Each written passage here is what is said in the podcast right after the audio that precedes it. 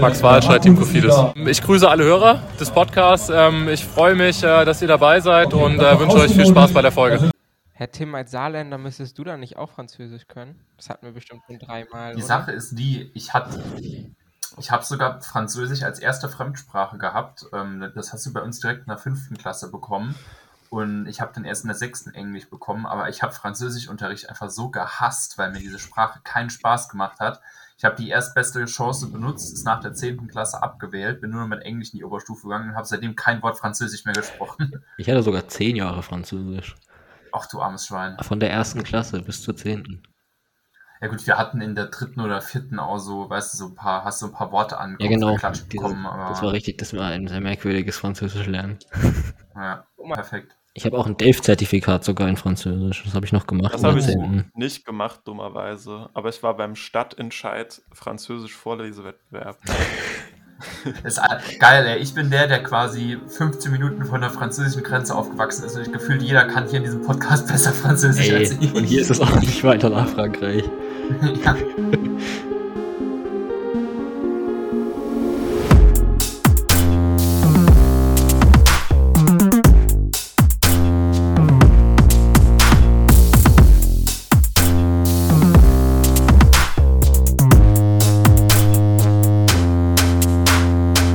Bienvenue sur le podcast cycliste dont les animateurs ne savent pas comment gagner le tour. Das war Französisch. Herzlich willkommen zur Sendung mit der, ähm, sorry, falsche Tonspur, falsche Tonspur. Hey, grüßt euch, wir sind's wieder, eure Full Kit Bankers, euer Lieblings-Radsport-Podcast ist wieder da und wir hauen an dieser Stelle erstmal direkt ganz liebe Grüße an Paul Voss raus. Wir haben uns mal wieder zusammengefunden, um über die Tour de France zu sprechen. Und ja, es die, sind die letzten paar Tage, ist ein bisschen was passiert. Wir hatten ja schon in unserer letzten Folge über den Einstieg äh, der Tour in Dänemark gesprochen. Und jetzt sind wir endlich wieder auf französischem Boden angelangt, natürlich mit einem kleinen Abstecher nach Belgien zwischendrin. Und ja, unser Tour-Lineup hat es ziemlich hart erwischt. Also Lena ist mit Covid raus. Wir haben mit Samuel auch nochmal einen, der hier stark mit, wie, wie bei PCM, eine schöne Virusinfektion mit dabei hat. Äh, ja, mich hat es mit Prüfungsstress erwischt. Deshalb, es war auch noch so cool, dass wir in der letzten Folge extra noch unsere, unseren Instagram-Account angekündigt haben, dass es dann nie so gelaufen ist. Aber trotzdem, wir haben uns hier heute zu viert versammelt und ich begrüße erstmal ganz herzlich meine Co-Host, den lieben Kilian. Hallo. Den lieben Samuel. Hallo. Und den lieben Brian. Hallo. Ja, für euch am Mikrofon heute auch natürlich ist der Tim. Ich grüße euch ganz herzlich und ich würde mal sagen, ich stelle einfach mal die Frage in die Runde. Wie habt ihr die letzten paar Tourtage so erlebt? Was ist so eure allgemeine Stimmung? Oder wenn wir gerade schon auf Stimmung sprechen, ist es schon ein ziemlicher Downfall, wenn man sich von den Fans anguckt, was da in Dänemark äh, abgegangen ist, ne? Ich habe es auf jeden Fall im Delirium erlebt. ähm, deswegen heute kommt, äh, ja, also auf jeden Fall vielleicht nicht so viel geordnete Gedanken von mir. Es hat mich aber sehr immer. gut, sonst natürlich wie immer ist es bei mir perfekt durchgeskriptet. Eigentlich kann man gar nicht unterscheiden, liest Samuel gerade ein Buch vor oder redet er frei? Also das ist eigentlich ununterscheidbar normalerweise. Heute wird das vielleicht nicht ganz so der Fall sein.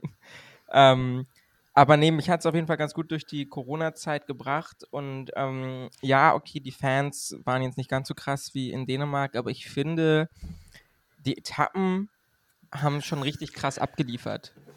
Also genauso wie Kilian Style ähm, gibt es eigentlich überhaupt nichts dran zu meckern. Auch gerade so, wenn man ne, sagt, so Giro ist eigentlich so die krassere Grand Tour und irgendwie spannender und so. Die erste Woche Tour jetzt, oder ist ja noch nicht ganz vorbei, aber war schon gut aus meiner Sicht. Also, ihr, ihr habt ja wahrscheinlich das Lachen schon im Hintergrund gehört. Kilian hat sich gerade selbst etwas dekoriert. Der war ja nämlich selbst unterwegs und hat sich anscheinend so eine schöne äh, gepunktete Bergtrikotkappe mitgenommen. Äh, Leute, stell uns das gute Stück doch mal ein bisschen vor. Ähm, ja, das hier ist ähm, ein hochklassiges neues Produkt aus der Leclerc Bergtrikot-Kollektion. Ähm, und als wir gestern äh, in Longwy an der vorletzten Rampe standen, ähm, hat man ja, wie man das immer so macht, versucht, äh, irgendwas aus der Werbekarawane zu fangen. Und es war jedes Mal richtig anstrengend, weil lauter betrunkene Franzosen versucht haben, ähm, schneller zu sein als man selber, aber die absoluten Ehrenmänner und Frauen vom Leclerc-Wagen haben tatsächlich das falschrumme Spiel gespielt, weil da musste man sich wirklich verstecken, damit man nicht mindestens ein T-Shirt und eine Mütze geschenkt bekommt. Ähm, und deswegen kann ich heute auf jeden Fall äh, im kompletten Bergtrikot Full Kit Wanker Look aufwarten ähm, und würde auch sagen, die französischen Fans, zumindest die, die wir gesehen haben, standen den Dänen in nicht so viel nach. Ja gut, du hast First-Hand-Experience. Ne? Bei uns ist ja nur, was am Fernsehscreen so rübergekommen ist. Aber das können wir eigentlich gut nutzen, weil, guck mal, Kilian kleidet sich jetzt extra noch im Bergtrikot, äh, hier in Bergtrikotfarben ein. Also ich glaube, den Ruf als Bergtrikot-Hater, den dürften wir jetzt endgültig nach 20 Folgen dann auch mal hinter uns gelassen haben. Also ich lasse den nicht hinter mir. Ich finde es immer noch so langweilig. Danke. Ich habe die letzten Folgen so hart gearbeitet, dass wir den losbekommen. Ah, also, ne, ich glaube, ich, glaub, ich habe damals den ganzen Hate dafür abbekommen und jetzt fängst du schon wieder an. Mensch, Mensch, Mensch. Brian, Kann mich gerne antwittern, at Elia Bibiani. es hat lang gedauert. Ich glaube, wir haben zum letzten Mal einen Twitter-Namen in der Gastfolge mit Birgit rausgehauen. Es war, es war ein fehlendes Motiv. Ja, ich möchte an dieser Stelle nur mal kurz anwerfen, also wenn irgendein Radsport zugewandtes Medium eine Kollaboration mit Palace verdient hätte, dann ja wohl die mit Elia Bibianis Beauty Palace äh, unter den Hosts. Also ich finde, das bietet sich schon an. Schreibt uns an. Welche Marke würdest du dann bekommen? Ich? Weiß ich nicht.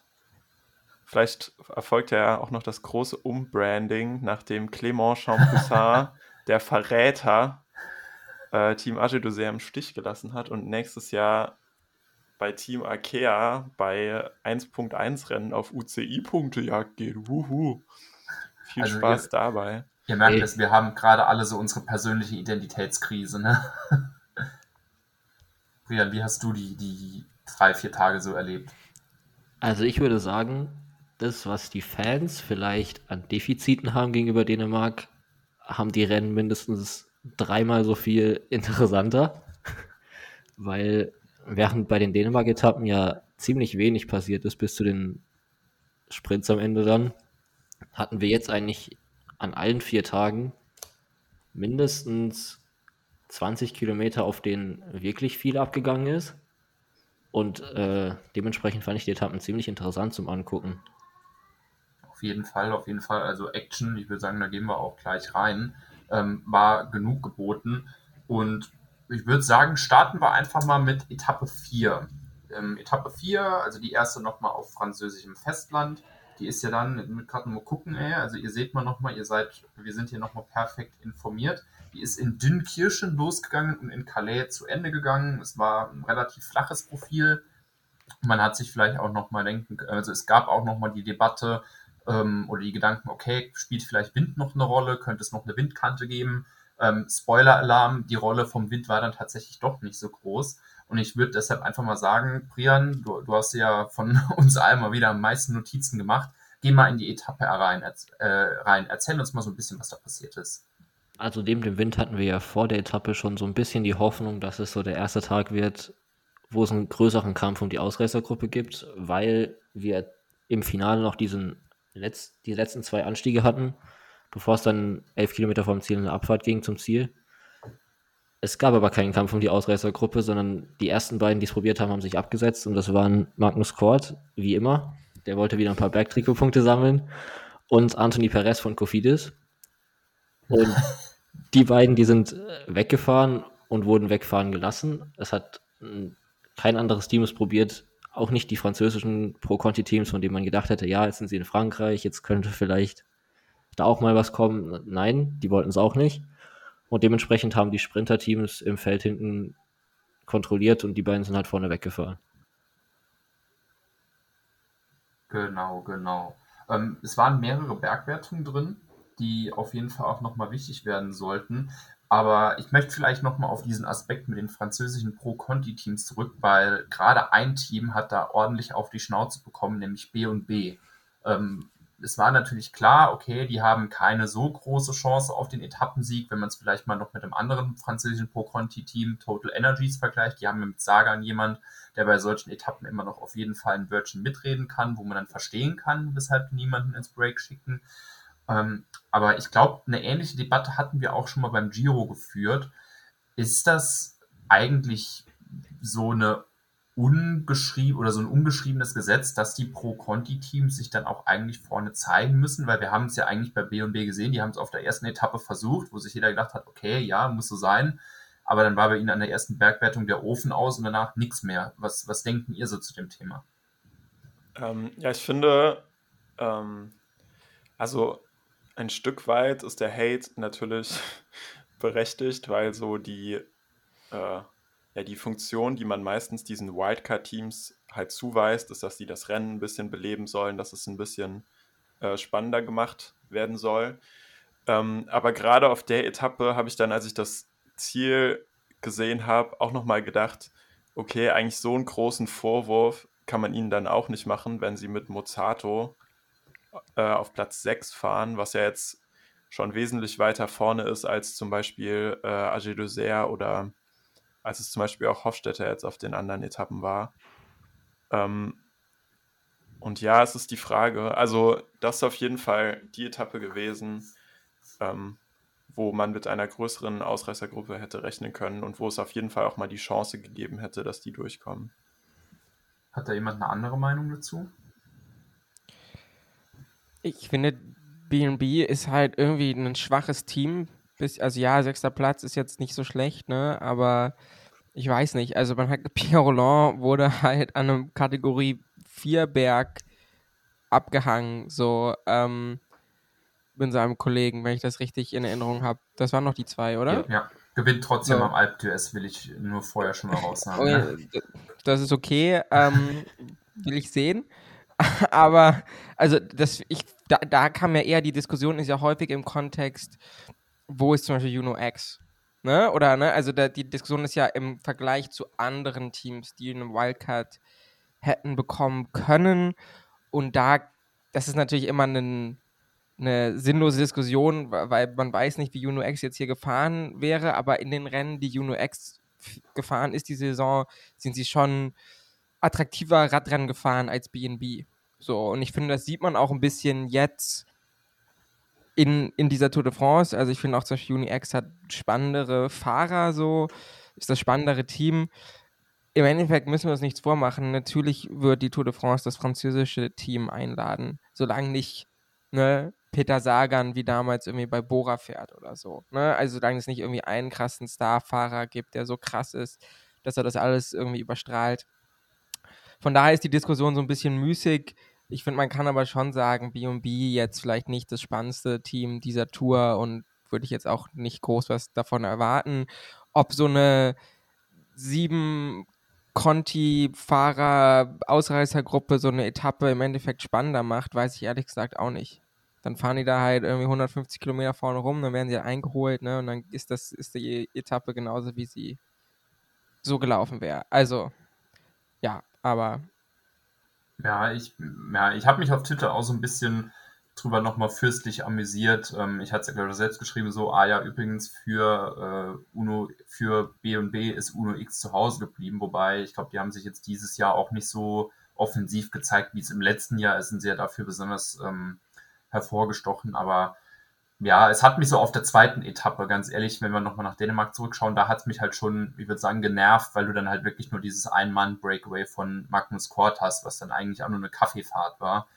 In so einer Situation können wir sich denken, okay, komm, dann schicken wir nur einen hinterher, dann kriegen wir noch schön Zeit fürs Fernsehen, aber naja. Gehen wir nochmal zu, ähm, zu dieser Etappe zurück, weil es war ja eigentlich so, dass jeder gedacht hat, okay, ja, die fahren dann jetzt noch gemütlich über diesen letzten Berg drüber und dann kommt zum Sprint-Finish. So, Spoiler-Alarm war nicht so. Brian, erklär oder erzähl uns mal, was da noch genau abgegangen ist. Ja, also die beiden Ausreißer hier, Magnus Kort und Anthony Perez. Magnus Kort hat sich die ersten fünf Bergwertungen der Etappe geholt, die es gab. Bei der ersten gab es noch einen kurzen Kampf. Danach hat Anthony Perez dann auch aufgegeben gehabt, weil dann auch die Chance aufs Bergtrikot weg war. Äh, der hat dafür dann die Sprintwartung bekommen und den Preis für den Kämpferistenfahrer, weil er noch ein paar Kilometer länger durchgehalten hat. Und im Feld sind die Positionskämpfe dann zum Finale hin immer stärker geworden, weil eben noch diese zwei kleinen Wellen da waren, so 15 Kilometer vor dem Ziel. Und in die sind dann Ineos und Jumbo Fisma von vorne reingefahren. Bei Ineos muss man ja dazu sagen, dass Luke Roda das fast alleine gemacht hat. Also der ist mal wieder in einer sehr starken Form, zur Tour de France geht und fährt da seine Kapitäne perfekt in Position.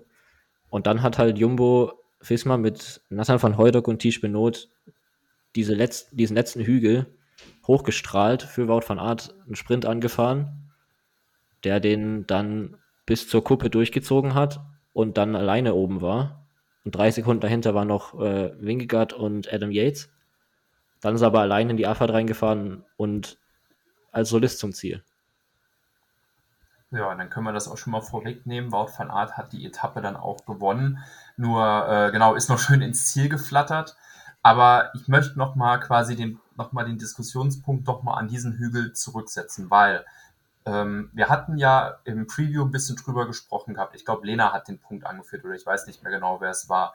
Ähm, dass Jumbo eigentlich auch versuchen muss, in diesen Flachetappen Zeit auf Pogacar rauszuholen. So, natürlich, Roglic war zu dem Zeitpunkt hinten dran, aber du hattest mit Wingegaard ja trotzdem auch einen deiner Kapitäne vorne. Hättet ihr als Direktor Sportiv zu Wout gesagt, okay, ähm, nimm dir den Adam Yates und den Jonas Wingegaard mit und guck, dass du irgendwie Wingegaard vorher ins Ziel bekommst, um vielleicht noch ein paar Sekunden auf, äh, auf Pogacar rausholen zu können. Oder hättet ihr das genauso gemacht? Weil darüber habe ich mir ehrlich gesagt darüber ähm, danach ziemlich viel Gedanken gemacht. Schlaflose Nächte. Nee, ich hätte, ich hätte gesagt, Wout, nimm erstmal den dummen Helm ab. Nein, Spaß. Also, ähm, ich hätte das tatsächlich nicht, also ich glaube nicht, dass es was gebracht hätte ähm, das Warten, weil, ne, also sozusagen, sie hatten dann ja, also theoretisch, das waren so zwei, drei Sekunden auf äh, Wingegaard und Yates. Und danach kam wer? Ähm, Thomas, Thomas glaube ich. und äh, Martinez. Genau, Thomas und Martinez und danach waren dann drei, vier Sekunden dahinter, war dann Vlasov und. Roglic oder so. Pogacar war da auch dabei. Al- Genau, irgendwie sowas. Also, ähm, das wäre alles wieder zusammengelaufen und ich glaube nicht, dass man auf die, was waren das, wie viele Kilometer war das danach noch? Elf. Zehn oder so? Zehn. Elf? 10, 11, sowas. Das hätte nicht, also da wäre Ineos voll gefahren. Ähm, ich Aber warum, glaube, wenn sie Yates vorne mit dabei haben? Stimmt, okay, Ineos wäre vielleicht nicht voll gefahren, das stimmt, aber alle anderen wären voll gefahren. Also, ich glaube nicht, dass die Gruppe durchgekommen wäre. So, Bora hatte zum Schluss dann noch einige Fahrer. Ähm, äh, Pogacar wäre voll gefahren. Ich weiß, also ich glaube einfach nicht, dass der, dass der Vorsprung, mit dem Wout ins Ziel gekommen ist, dass damit Wout, Yates und äh, Wingegaard ins Ziel gekommen wären. Glaube ich nicht. Aber Also ich hätte Wout auch nicht gesagt, dass er warten soll, aber ich hätte Wingegaard gesagt, er soll mit Yates mitführen, um dann noch hinzufahren, weil das hat er ja nicht gemacht. Er ist ja über die Kuppe, sind sie ja irgendwie zwei Sekunden oder so dahinter drüber gefahren. Und Yates wollte dann die Ablösung machen und Wingegaard hat nicht übernommen, weil er halt Wout vorne hatte.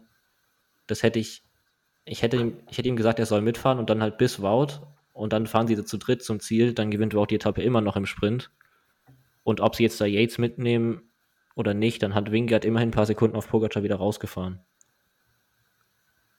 Ja, also ich finde halt selbst, wenn sie nicht ähm, irgendwie 10 Sekunden oder so Vorsprung mit ins Ziel nehmen, das reicht ja alleine schon, dass die äh, Wingegaard als zweiten zum Beispiel oder dritten auf einer Flachetappe ins Ziel bringen, damit er Zeitbonifikationen bekommt, die er sonst nicht bekommen würde. Und äh, er und Yates sind ja jetzt beide auch keine fürchterlichen Zeitfahrer oder so. Und gerade weil der Abstand auf diesem Hügel halt wirklich, wirklich kurz war, denke ich, hätte man das eventuell smarter spielen können, aber ich kann auch verstehen, äh, dass Wout nach äh, drei zweiten Plätzen in Folge halt einfach sagt, okay, scheiß drauf für die fünf Sekunden, ähm, dann haben wir halt heute wenigstens unseren Etappensieg. So und haben dann dafür für den Rest der Rundfahrt einen loyalen Helfer, der halt auch sein Erfolgserlebnis hatte. Ja, ich denke, das ist schon wichtig. Und was dann auch wirklich nochmal Wout als Helfer gemacht hat, kommen wir gleich auf jeden Fall nochmal ähm, dazu zu sprechen.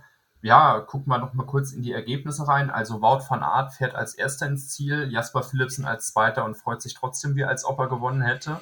Da gibt es jetzt auch das ist inzwischen so gar nicht mehr so lustig, oder? Also ich finde, das ist irgendwie so, ist so oft passiert in den letzten Monaten, wo ich denke, so Leute können auch mal aufhören.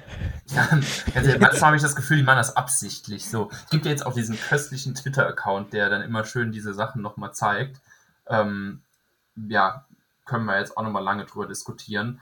Was ich auch noch, ähm, Christoph Laporte wird Dritter, also ähm, beendet dann quasi auch noch den Sprint aus dieser zweiten Gruppe auf dem dritten Platz. Der hat sich ja auch bei den Zwischensprints auch nochmal gezeigt, dass er versucht, den anderen Punkte abzunehmen, macht er sehr stark. Alexander Christoph wird Vierter, Peter Sagan Fünfter, dann wie wir eben schon angesprochen haben, Luca Mozzato landet auf der Sechs. Auf der Sieben Danny van Poppel, wo ich wirklich nochmal sagen kann, auf den Sprint-Stages hat er sich bislang sehr gut behauptet obwohl er eigentlich in einer anderen Renne, in einer anderen ähm, Funktion angefahren ist. So, und da haben wir noch Hofstetter, Matthews und Benjamin Thomas. Ähm, ja, nach der Etappe war Wout weiterhin in Gelb mit 25 Sekunden Vorsprung auf Yves Lampard und dahinter dann Tadej Pogacar. Gibt es noch etwas zu dieser Etappe, was euch noch aufgefallen ist? Oder sollen wir gleich ins ultimative Chaos einsteigen? Also ich fand, wir haben letztes Mal so ein bisschen Track für die Zusammenstellung kritisiert, glaube ich. Und das hat sich auf der Etappe, finde ich, noch mal ein bisschen mehr gezeigt, weil es sind ja noch Mats Peters und Jasper Stuyven in dieser Gruppe drin gewesen, die so einen Sprint aus einer dezimierten Gruppe schon gewinnen können mit Petersen dann im, letztendlich. Aber Trek hat halt einfach so wenige Leute dabei, die halt im Feld dann nochmal Tempo fahren können, um so jemanden wie Van Aert jetzt zurückzuholen. Das hat man auf der Etappe ziemlich stark gemerkt, fand ich, weil also ich glaube, Scoins war noch dabei. Alex Kirsch geht es ja jetzt nicht so gut. Der ist davor schon zurückgefallen. Und dann haben sie halt einfach noch Chicone und Mollema, denen man sowas nicht zutrauen kann, gegen einen starken Zeitfahrer wie Wout überhaupt irgendwas zuzufahren. Und dann hatten sie halt einfach keine Chance mehr, weil jetzt auch Jumbo dann natürlich wieder zugemacht hat dahinter. Sie haben versucht, die Lücke zu Fanat Ewi noch ein bisschen zu schließen. Dann kam immer noch Bora dazu, glaube ich. Und Intermarché für Christoph hat es auch noch kurz probiert, aber die drei Teams, die haben halt alle nicht diese riesigen Motoren jetzt dabei gehabt, um da noch irgendwie diese 15 Sekunden zuzufahren und am Ende verlieren sie so halt die größte Chance auf Etappensiege, weil in ganz reinen Massensprints ist der Sprintzug zu schlecht und Mats Pedersen wahrscheinlich auch nicht ganz mit dem Kick ausgestattet wie jetzt Jakobsen oder Jun oder so. Und dann hätten sie auf solchen Etappen halt die größte Chance auf einen Etappensieg und die verpassen sie so ein bisschen. Ja, Pedersen wird auf der Etappe dann Zwölfter, also ja, mehr als ein solides Mäh ist da, glaube ich, auch nicht drin. Ja, finde schon. Ich finde das tatsächlich schon, ähm, dass sich da Trek ja nicht so gut gezeigt hat, weil es gibt, da haben wir ja auch schon wirklich letzte Folge drüber gesprochen, es gibt meiner Ansicht nach kein Terrain, wo du jetzt wirklich sagst, okay, der beste Fahrer für dieses Terrain fährt bei Trek. Aber ja, können wir ja dann mal schauen, ob sich daran vielleicht noch was ändert.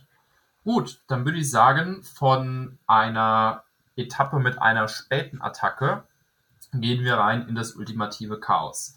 Wir befinden uns nämlich zwischen den Städten Lille und dem kleinen Örtchen Ahrenberg. Und wenn ich Ahrenberg sage, dann wisst ihr gleich schon, was kommt. Kopfsteinpflaster. Ja, dass das Ganze chaotisch werden sollte, das wissen wir. Und deshalb würde ich mal sagen, Brian, versuch mal ein bisschen Ordnung in dieses Chaos reinzubringen. Also an dem Tag hat sich dann auch zum ersten Mal die äh, Hoffnung erfüllt, dass es einen Kampf um die Ausreißergruppe gibt. Der war jetzt zwar nicht ganz so lange, wie man vielleicht erwarten konnte, aber es haben sich am Ende sechs Fahrer abgesetzt. Das waren Magnus Kort und Nielsen Paulus von EF Education First Easy Post. Dann Edwald Borson Hagen, der Altmeister von Total Energie. Taco van der Horn von Antamarché. Simon Clark von Israel Premier Tech und Alexi Goujar von B&B Hotels, die es an dem Tag dann auch geschafft haben. Und die sechs wurden dann wegfahren gelassen. Auch wenn es so ein paar Teams gab, wie Kofidis zum Beispiel, die ja am Anfang der Etappe noch sehr vehement versucht haben, mit Max Walscheid in die Gruppe zu gehen, der dann gestürzt ist und dementsprechend es nicht geschafft hat. Und die sechs, die sind dann bis auf drei, vier Minuten weggekommen vom Feld. Und hinten im Feld gab es halt von der Neutralisation weg eigentlich äh, Positionskämpfe. Die Hektik war riesig. Und dementsprechend kam es auch im gesamten Verlauf immer wieder zu Stürzen und vereinzelten auch Defekten auf dem Kopfsteinpflastern.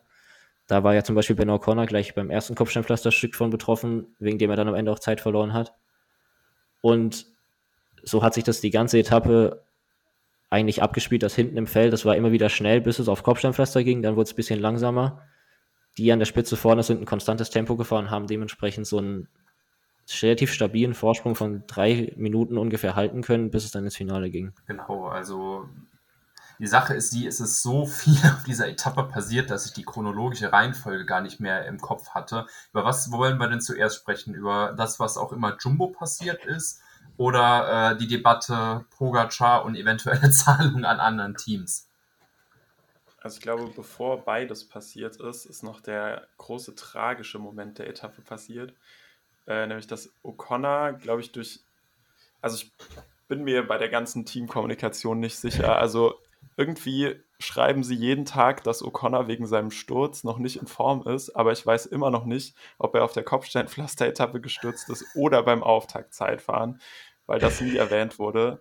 Ähm, auf jeden Fall ist er auf dieser Etappe, meine ich, als erster der größeren äh, GC-Favoriten ähm, zurückgefallen und äh, das Team hat auch nicht gleich alle Helfer äh, zurückbeordert und deswegen äh, sind sie relativ lange mit drei Leuten, wo auch er selber viel geführt hat, so etwa eine Minute hinter dem Feld hergefahren, ähm, bis der Abstand dann am Ende, als auch andere Leute zurückgefallen sind und Co., ähm, immer weiter äh, nach oben gegangen ist und sie, glaube ich, auch nichts mehr entgegenzusetzen hatten.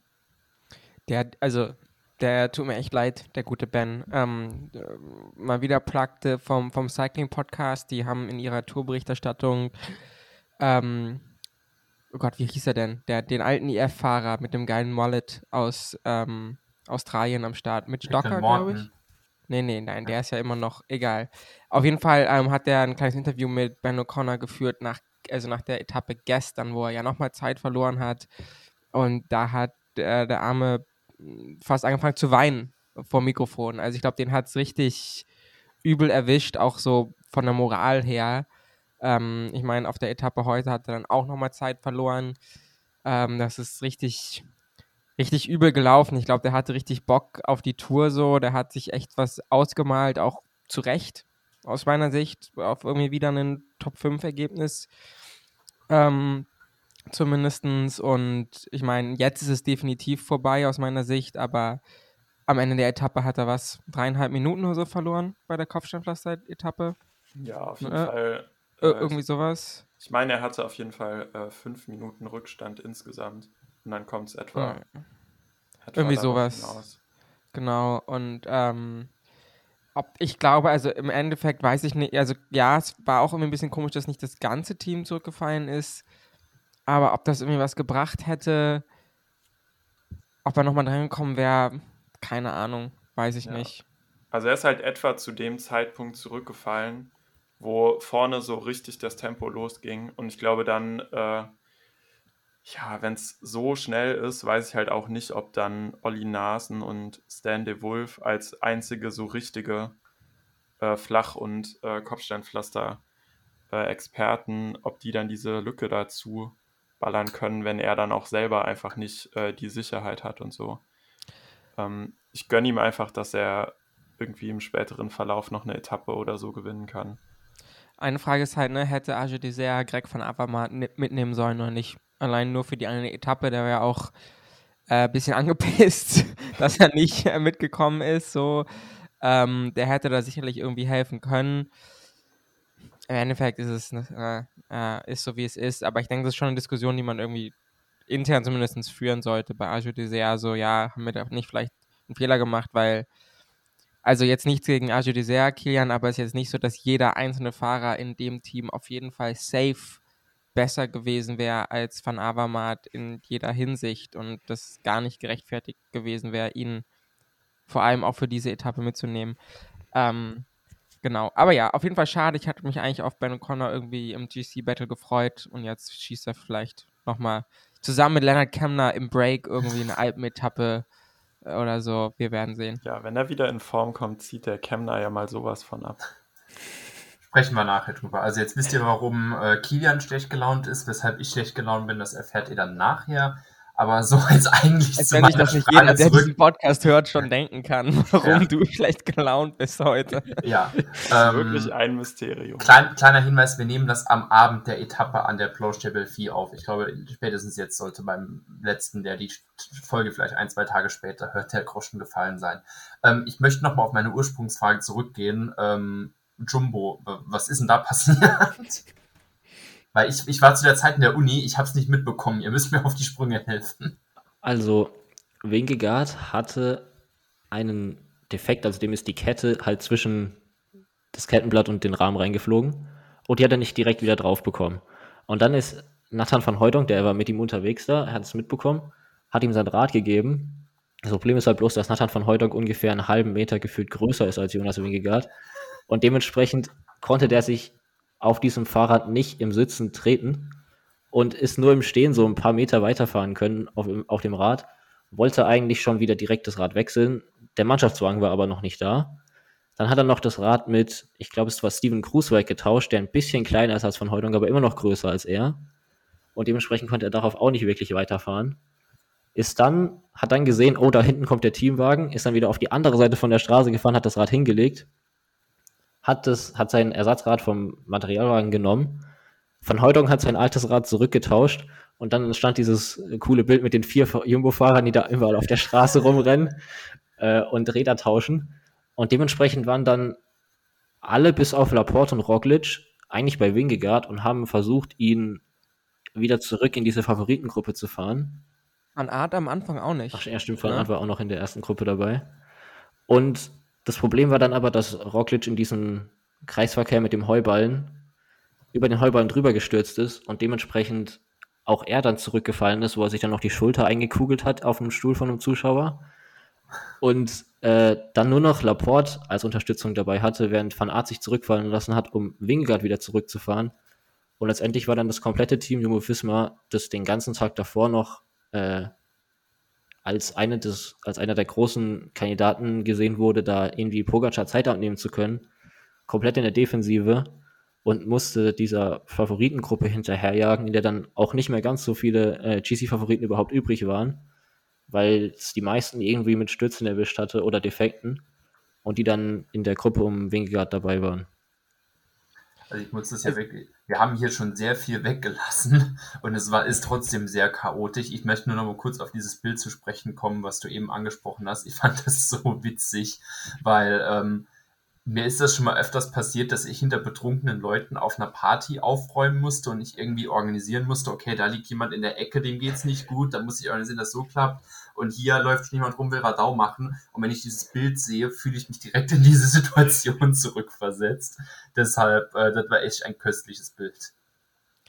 man muss nochmal, also ich finde, es hat zwei Sachen. Ne? Einmal Jonas Defekt, ähm, da muss man sagen, das ist schon wieder so ein bisschen so eine Jumbo-Panik-Chaos ausgebrochen. Also, das hätte wahrscheinlich im Endeffekt keinen großen Unterschied gemacht, aber das hätte man, glaube ich, schon ein bisschen ruhiger, mit mehr Routine lösen können. Dann hätte man vielleicht 20 Sekunden weniger verloren. Okay, so, so, so ist das manchmal.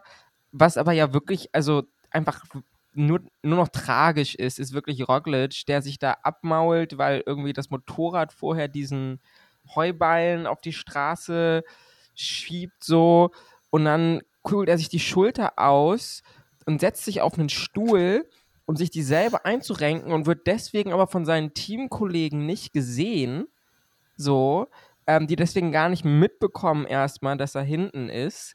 Ne? Ist jetzt auch die Frage, hätte das unbedingt was geändert? Vielleicht nicht, aber trotzdem. Also, das ist wirklich schon Roglic.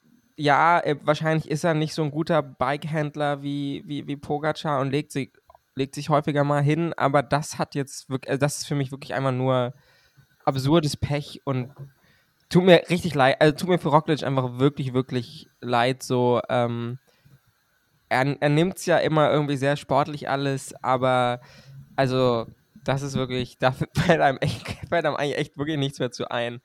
Ähm, und Jun hat es da ja auch richtig hingelegt, also das sah auch übel aus. Aber ja, ähm, irgendwie eine tragische Geschichte, hat aber natürlich zu spektakulären Bildern geführt. ich fand es noch köstlich, direkt neben diesem äh, Heuballen stand noch so ein Polizist nebendran, der sich das angeschaut hat und gedacht hat, so, ah, da liegt ein Heuballen, so, sollte ich den vielleicht wegräumen? Puh, nö, ich glaube nicht so. Ähm, aber ja, auch was ja auch noch passiert ist, ich meine, diesen Heuballensturz hatten wir und dann gab es ja ähm, Ali, Omi, OP Re Reloaded, wo dann auch nochmal auf dem Kopfsteinpflaster nochmal ein Fan anscheinend auch noch ein paar Fahrer nachgefilmt äh, hat und dann nicht gesehen hat, dass hinten dran noch Daniel Oss und Michael Gogel kommen. Ähm, die hat es dann auch nochmal schön hingelegt. Also Gogel war dann, glaube ich, direkt raus und Daniel Oss ist die Etappe einfach mit einem gebrochenen Halswirbel zu Ende gefahren, wo ich dann auch so Respekt, ne? Ähm, aber ja, dann ging es ja weiter ab. Dann hatten wir mehrere Gruppen, die Ausreißer waren immer noch vorne. Du hattest dann eine zweite, größere Gruppe, wo dann noch äh, Roglic, glaube ich, noch drin war, wo dann Pogacar drin war und eigentlich noch die ganzen Favoriten, die dann zu dem Zeitpunkt nicht zurückgefallen waren. Und dann hast du hinten dran halt den, den Jumbo-Visma-Zug, der dann versucht hat, ähm, nee, stopp, Roglic hat sich auf die Schnauze gelegt. Ich bin schon wieder komplett in der Timeline falsch abgebogen. Aber ja, dann hattest du halt auf jeden Fall diese verschiedenen Gruppen. Und dann, äh, ja, ist ja auf einmal Pogacar rausgegangen. Und dann sind ja noch mal Sachen passiert, die, wo es nachher viel Diskussionsstoff gab. Und ich würde mal sagen, Brian, vielleicht erläuterst du uns das mal ein bisschen mehr. Also wir hatten auf einem Kopfsteinpflasterabschnitt, das war noch einer der ersten, ähm, wo noch ein paar mehr Favoriten zusammen waren. Da ist Alberto Bettiol äh, von EF Education Easy Post, der eigentlich zwei Teamkollegen vorne in der Spitzengruppe hatte.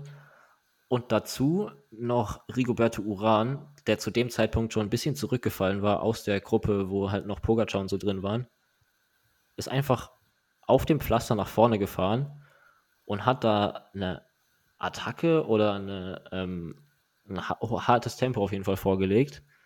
Mit Pogacar direkt am Hinterrad. Und das, das Komische daran war, dass er halt genau vor dem Kopfsteinpflaster zu Pogacar hingefahren ist und ihm so, so ein Handzeichen gegeben hat oder sowas, er soll mir jetzt hinterherfahren. Und dann sind die beiden, der übers Kopfsteinpflaster gebrettert und haben auch so einen ganz kleinen Abstand rausgefahren.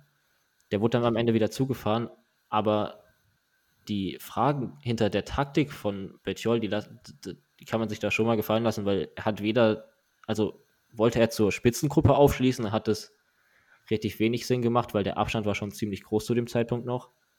Und dann hängt er damit ja Uran auch noch weiter ab. Und dementsprechend gab es ja diese leichten Verschwörungstheorien auf Twitter da, dass er von Pogacar bezahlt wurde oder so.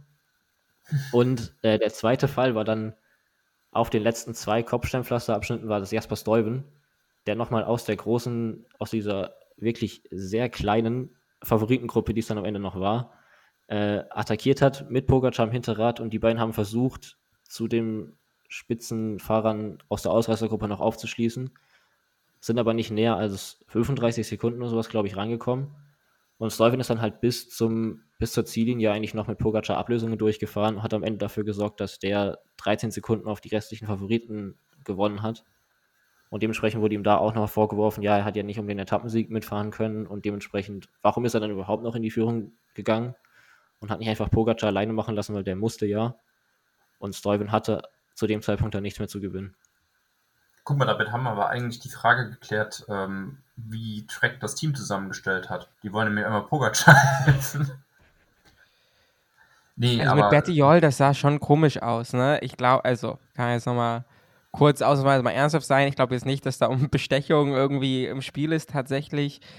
Ähm, äh, kam dann ja aber auch das Statement von EF so, ich glaube, der hat ordentlich einen, also das war sehr diplomatisch, aber wenn man da hinter den PR-Sprech guckt, dann hat er ordentlich einen auf den Deckel bekommen danach vom Team auf jeden Fall.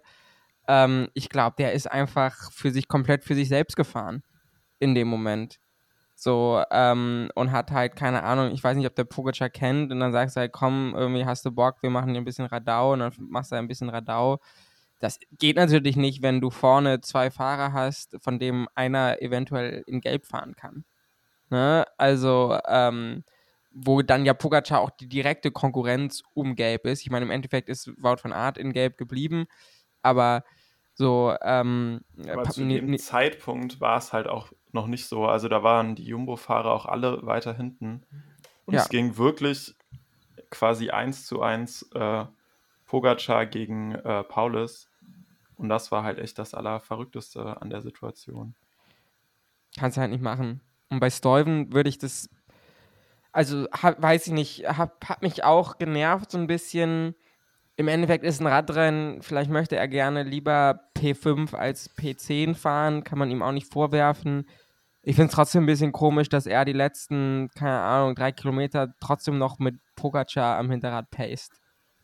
Also Ja. ne, komisch einfach im Sinne von, ich kann es nicht nachvollziehen. So, ähm, aber im Endeffekt hat das jetzt auch nicht, oder wird das jetzt auch nicht die Tour de France entscheiden. So, ne? Ähm, Ja, man muss halt rückblickend sagen, dass er jetzt äh, zumindest äh, was Wingegaard angeht und ich glaube auch noch ein paar andere Fahrer, die in der Gruppe waren, äh, dass es dann ja für ein spannendes GC-Battle relativ glimpflich ausgegangen ist, in dem äh, auch hauptsächlich Van Aert äh, die halt nochmal auf 13 Sekunden rangepaced hat gegen Ende und der äh, Schaden sich in Grenzen gehalten hat. Aber ich glaube, was einfach auch viele so ein bisschen beim Zusehen aufgeregt hat, ist, dass Pogacar ja wirklich, ohne ihm was Schlechtes zu wünschen, nie dieses Fünkchen Pech auch mal hat, was andere haben und dann mal er den Platten hat. Und es ist immer Jumbo, die mit dem krassesten Team für diese Etappe vorbereitet sind ähm, und dann ihr ganzes Arsenal äh, aufrufen müssen, um Lücken zuzufahren. Wenn Pogacar zurückgefallen wäre am Ende und vorne Jumbo paced, wäre er wahrscheinlich nicht mehr auf 13 Sekunden äh, rangefahren. Und da ging dann halt wieder, lief dann halt einfach wieder alles für den eh schon großen Favoriten. Und dazu kommt noch, dass zwei Fahrer auf relativ äh, unverständliche Weise ihm dann äh, noch Vorsprünge rausfahren. Also es, ja, die Etappe hat mich vom äh, Zuschauen auf jeden Fall äh, bis jetzt am meisten genervt. Ich muss Genau. aber also bei Stuyven noch dazu sagen, ich glaube, der wusste bis drei Kilometer vor dem Ziel selber gar nicht mehr, ob er überhaupt noch führen muss oder nicht, weil in diesem Rennen, das war so chaotisch.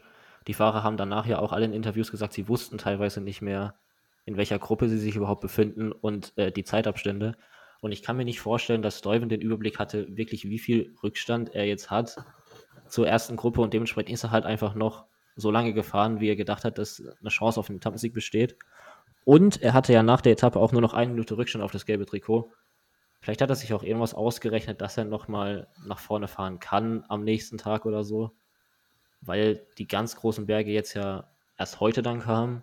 Das kann eine Erklärung sein, dass er sich das so vorgestellt hat. Und dementsprechend würde ich ihm da jetzt nicht den größten Vorwurf machen. Ja, ich finde auch Bettiol ist auf jeden Fall, äh, da ist die Kritik auf jeden Fall angebrachter, würde ich sagen. Bei Stuyven war es halt bloß dieses Bild, wo die auf der Ziellinie, äh, auf der Zielgerade schon sind und man guckt so zurück und sieht, Leute, das Feld holt euch nicht mehr so. Du hast absolut kein Business gerade noch diese Sekunden zu verteidigen. Aber ja, Ja. Ähm, wo du schon Ziellinie sagst, äh, über was wir noch gar nicht gesprochen haben, ist, wer diese Etappe überhaupt gewonnen hat. Und ja, ich meine, da, da geht es schon mal mit dem kleinen Herzbrechen los. Also das, ich kann euch ein bisschen durch das Finale durchführen. Es war erst noch eine Fünfergruppe bestehend aus ähm, Magnus Kort, Nielsen Paulus, Taco van der Horn, Simon Clark und Edward Bosenhagen. Dann war dann bei Kort irgendwann halt der Ofen aus. Ich meine, gut, der war ja die letzten vier Tage quasi nur im Wind. Ähm, verständlich. Dann hat, glaube ich, 1,2 Kilometer vom Ziel ähm, Nielsen Paulus attackiert, weil er hatte aus der Gruppe mit großer Wahrscheinlichkeit den schwächsten Sprint, ist dann aber auch nochmal relativ schnell ähm, geschluckt worden. Und dann, ähm, ja, Edward Bosenhagen hat da die meiste Nachführarbeit gemacht und dann war es dann im Endeffekt nachher nur noch eine Dreiergruppe, ähm, die dann das Ganze unter sich ausgemacht hat, nämlich Clark, Van der Horn und Bosenhagen. Und dann ja, kam es zu einem Sprint und den hat dann wirklich um Haaresbreite. Also Taco van der Horn hat das eigentlich ziemlich schlau gemacht. Er war nämlich die ganze Zeit auf der letzten Position im Windschatten, ist dann rausgegangen, hat seinen Sprint angezogen und dann wird er, glaube ich, wirklich auf den letzten 10 Kilometern von Simon Clark noch überholt und damit holt sich dann der Fahrer von Israel die Etappe.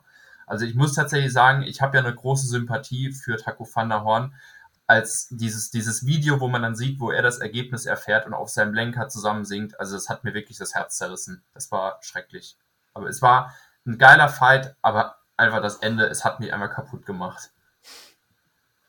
Ja, ich glaube, Paulus hat gar nicht so einen schlechten Sprint. Der hat, was war das, Emilia oder so, dieses eine One-Day-Race auch im Dreier- oder Vierer Ähm, San Sebastian. ja. San, Sebas ah, San Sebastian, ja, ähm, im- gewonnen.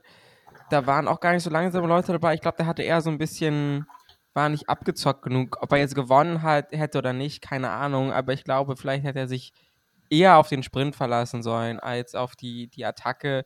Aber das also, ist immer jetzt easy gesagt im Nachhinein. Ähm, aber ja, also man muss schon sagen, auch absurd stark von Simon Clark und einfach ne, auch wichtiger Sieg für Israel Startup Nation. Ja, 120 UCI-Punkte, ne? Ist nicht wenig. Ja, und ich glaube einfach so für die Moral.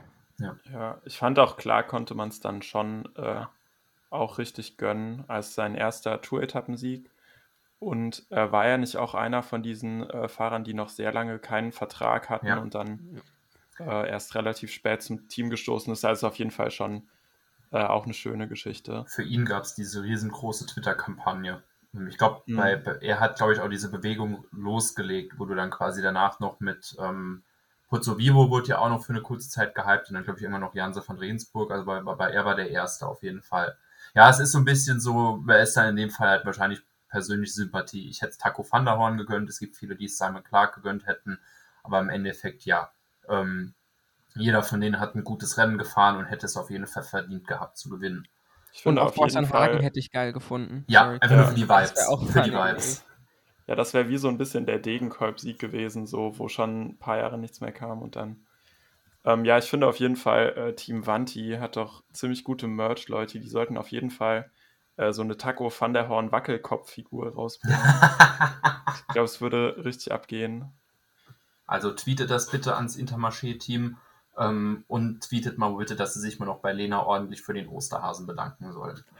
Ähm, ja, gibt es sonst noch irgendwas zu dieser sehr chaotischen Etappe, was ihr anmerken möchtet? Erstaunlich, also bis auf Roglic dann doch ne, und O'Connor so wenig Gaps, die nicht durch Stürze zustande gekommen sind. Ja. Auch so Kandidaten, wo man eigentlich wo man eigentlich gedacht hätte, so, so gerade so ein Enric Maas oder so, der wäre eigentlich so ein Kandidat für mich gewesen, der da mal easy zwei Minuten verliert. Ähm, und man muss einfach sagen, ne, ganz, man muss mal anerkennen, es war die beste Klassikerleistung von Bora Hans Grohe dieses Jahr. Also so eine Leistung haben sie davor nicht gebracht aus so einem Terrain. Ähm, Ich halte aber, mich. Nils Pullet ist doch Fünfter bei Renn. Nee, nicht Rentwebelgem, was, was war es Dorf Flanderen? Ja, aus der Ausreißergruppe. Trotzdem. Ich muss, hier mein, ich muss meinen Rennstall hier verteidigen.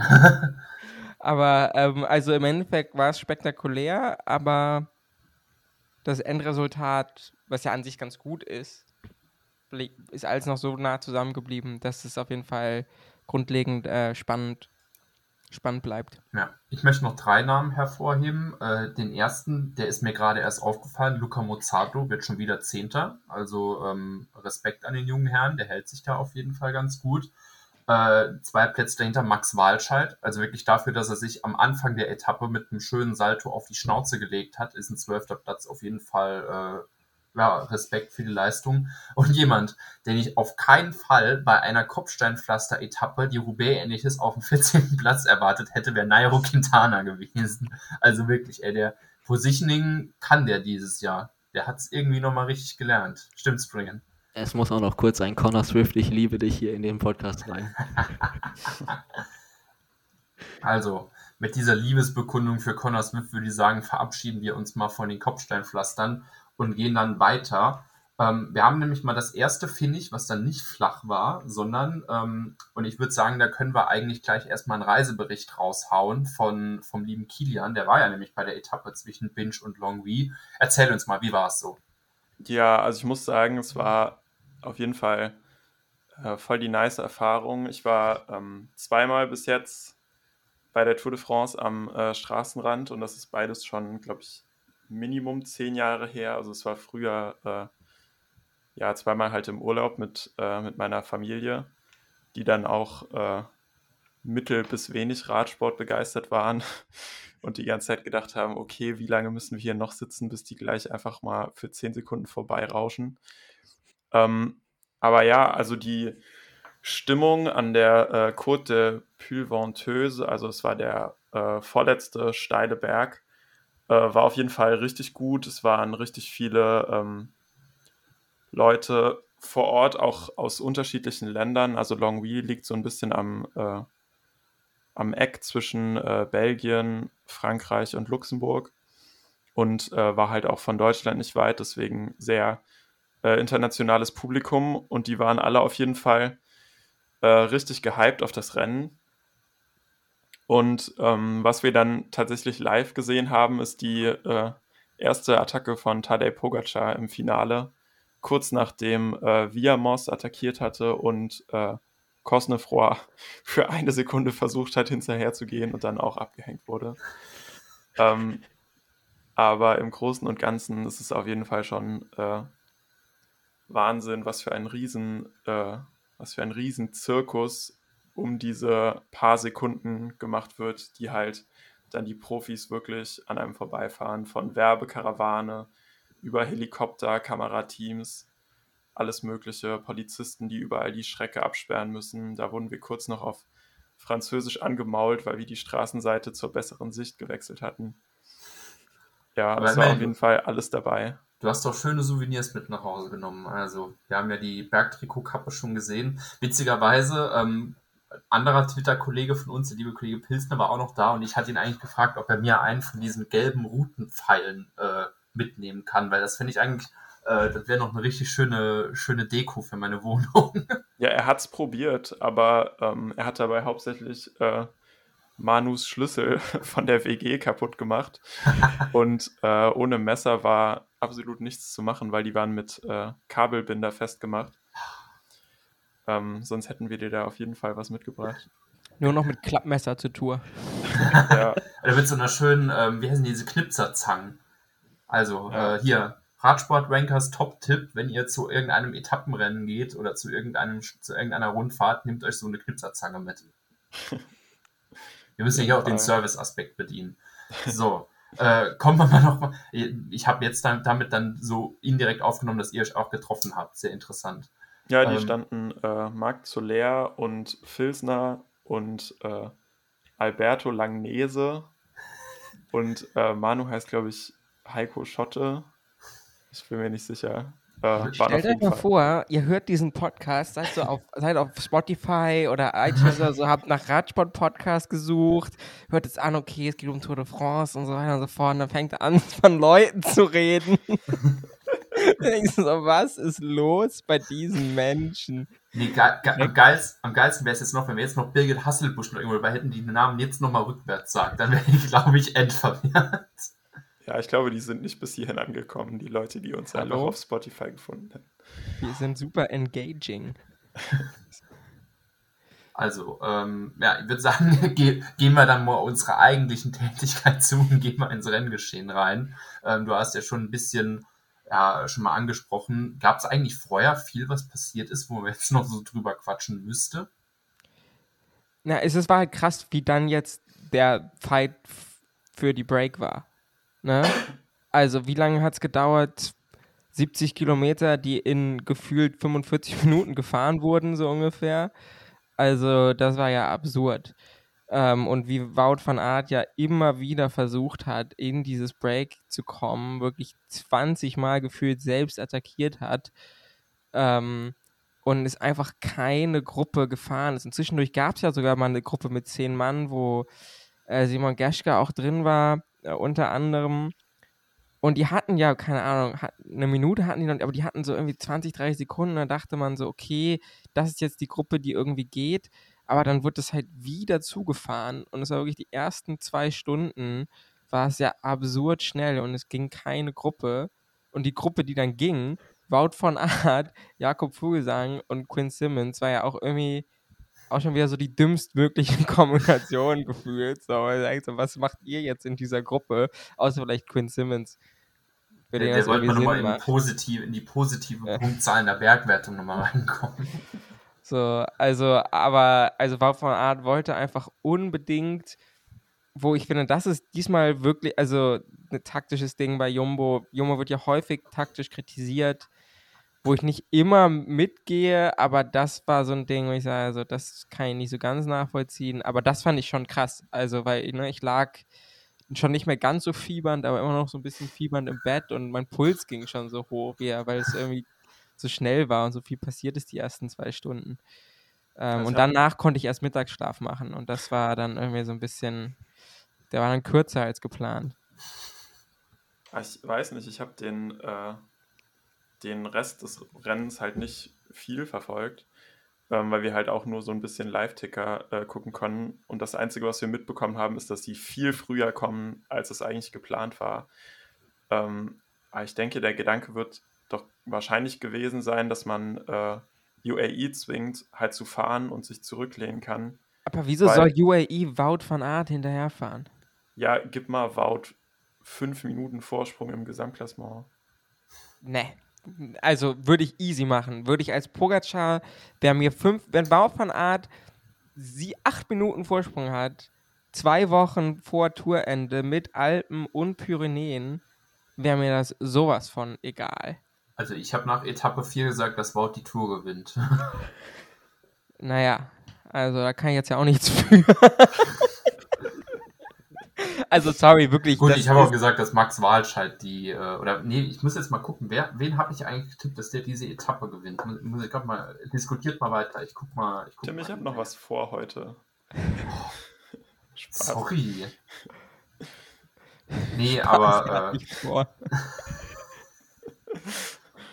Jetzt wäre hier schon wieder von meinen eigenen Freunden. Ich habe ich hab getippt, dass Maxi Schachmann die Etappe gewinnt. Naja, ne? Ähm, ja, aber ich würde sagen, ja, das das war dann lang so und dann kam die Phase vom Rennen, die ich nicht geguckt habe. Ich bin erst zum Finale nochmal rein. Deshalb würde ich sagen, komm, steigen wir einfach nur mal direkt ins Finale ein. Ähm, ja, Brian, führ, führ mal ein bisschen weiter aus. Ja, also ähm, diese Dreimann-Spitzengruppe, die hatte so, das war ja, das war ja über, das waren ja 220 Kilometer sowas die ganze Etappe und nachdem es dann schon 80 Kilometer gedauert hat, bis diese Gruppe stand, sind die auch gar nicht mehr so lange äh, vergleichsweise zusammengefahren, weil Jakob Vogelsang sich irgendwann einfach verabschiedet hat. Äh, der musste eine Pinkelpause einlegen und hat sich dann dazu entschieden, nee, zurückfahren tue ich jetzt auch nicht mehr und hat den einfach ins Feld zurückfallen lassen in dem UAE ja auch wirklich von vorne gefahren ist den ganzen Tag. Ja, mit noch zwei der anderen, ne? Genau. Bora, Alpecin Phoenix war noch dabei. Äh, mit Guillaume van Kersburg. Und äh, Education First, die wahrscheinlich Nielsen Paulus ins gelbe Trikot fahren wollten. Ähm, weil Wout ja jetzt da vorne war und dann die Hoffnung bestand, dass er dann im Finale zurückfällt. Und in diese letzten drei Steigungen, die es im Finale dann gab, ist das Feld dann aber kompakt reingefahren, weil Wout elf Kilometer vor dem Ziel wieder eingeholt wurde und Quinn Simmons schon davor äh, einfach am Ende war. Der konnte nicht mehr mit Wout mitfahren. Und dann ist an diesem Anstieg, den, an dem Kian stand, ist diese Gruppe halt komplett auseinandergeflogen. Das waren ja irgendwie das waren 800 Meter und 12 Prozent oder so im Schnitt, glaube ich. Und da gab es dann zuerst diese Attacke von Villamos, dann hat Pogacar nochmal angezogen und dann sind am Ende wirklich nur noch GC-Favoriten, starke Kletterer und so Michael Matthews, Dylan Toynes-Typen übrig geblieben, die dann überhaupt noch als Gruppe in diese letzte kleine Rampe zum Ziel reingefahren sind. Genau. war das, hat sich Vlasov vorher oder danach abgelegt? Das war davor. Vlasov war schon, äh, bevor er bei uns vorbeigefahren ist. Ah, das ist ja auch nochmal wichtig. Ähm, also, weil das war zum Beispiel, finde ich, auch das hat man gesehen, wie man eben reagieren kann als Team, wie nämlich nicht wie Jumbo mit Jonas am Tag davor, sondern Vlasov ist halt aufgestanden, hat seine Kette drauf gemacht, drei Leute haben gewartet und sind halt, haben ihn wieder zurückgefahren. Das war sicherlich auch stressig, aber das wirkte alles ein bisschen entspannter.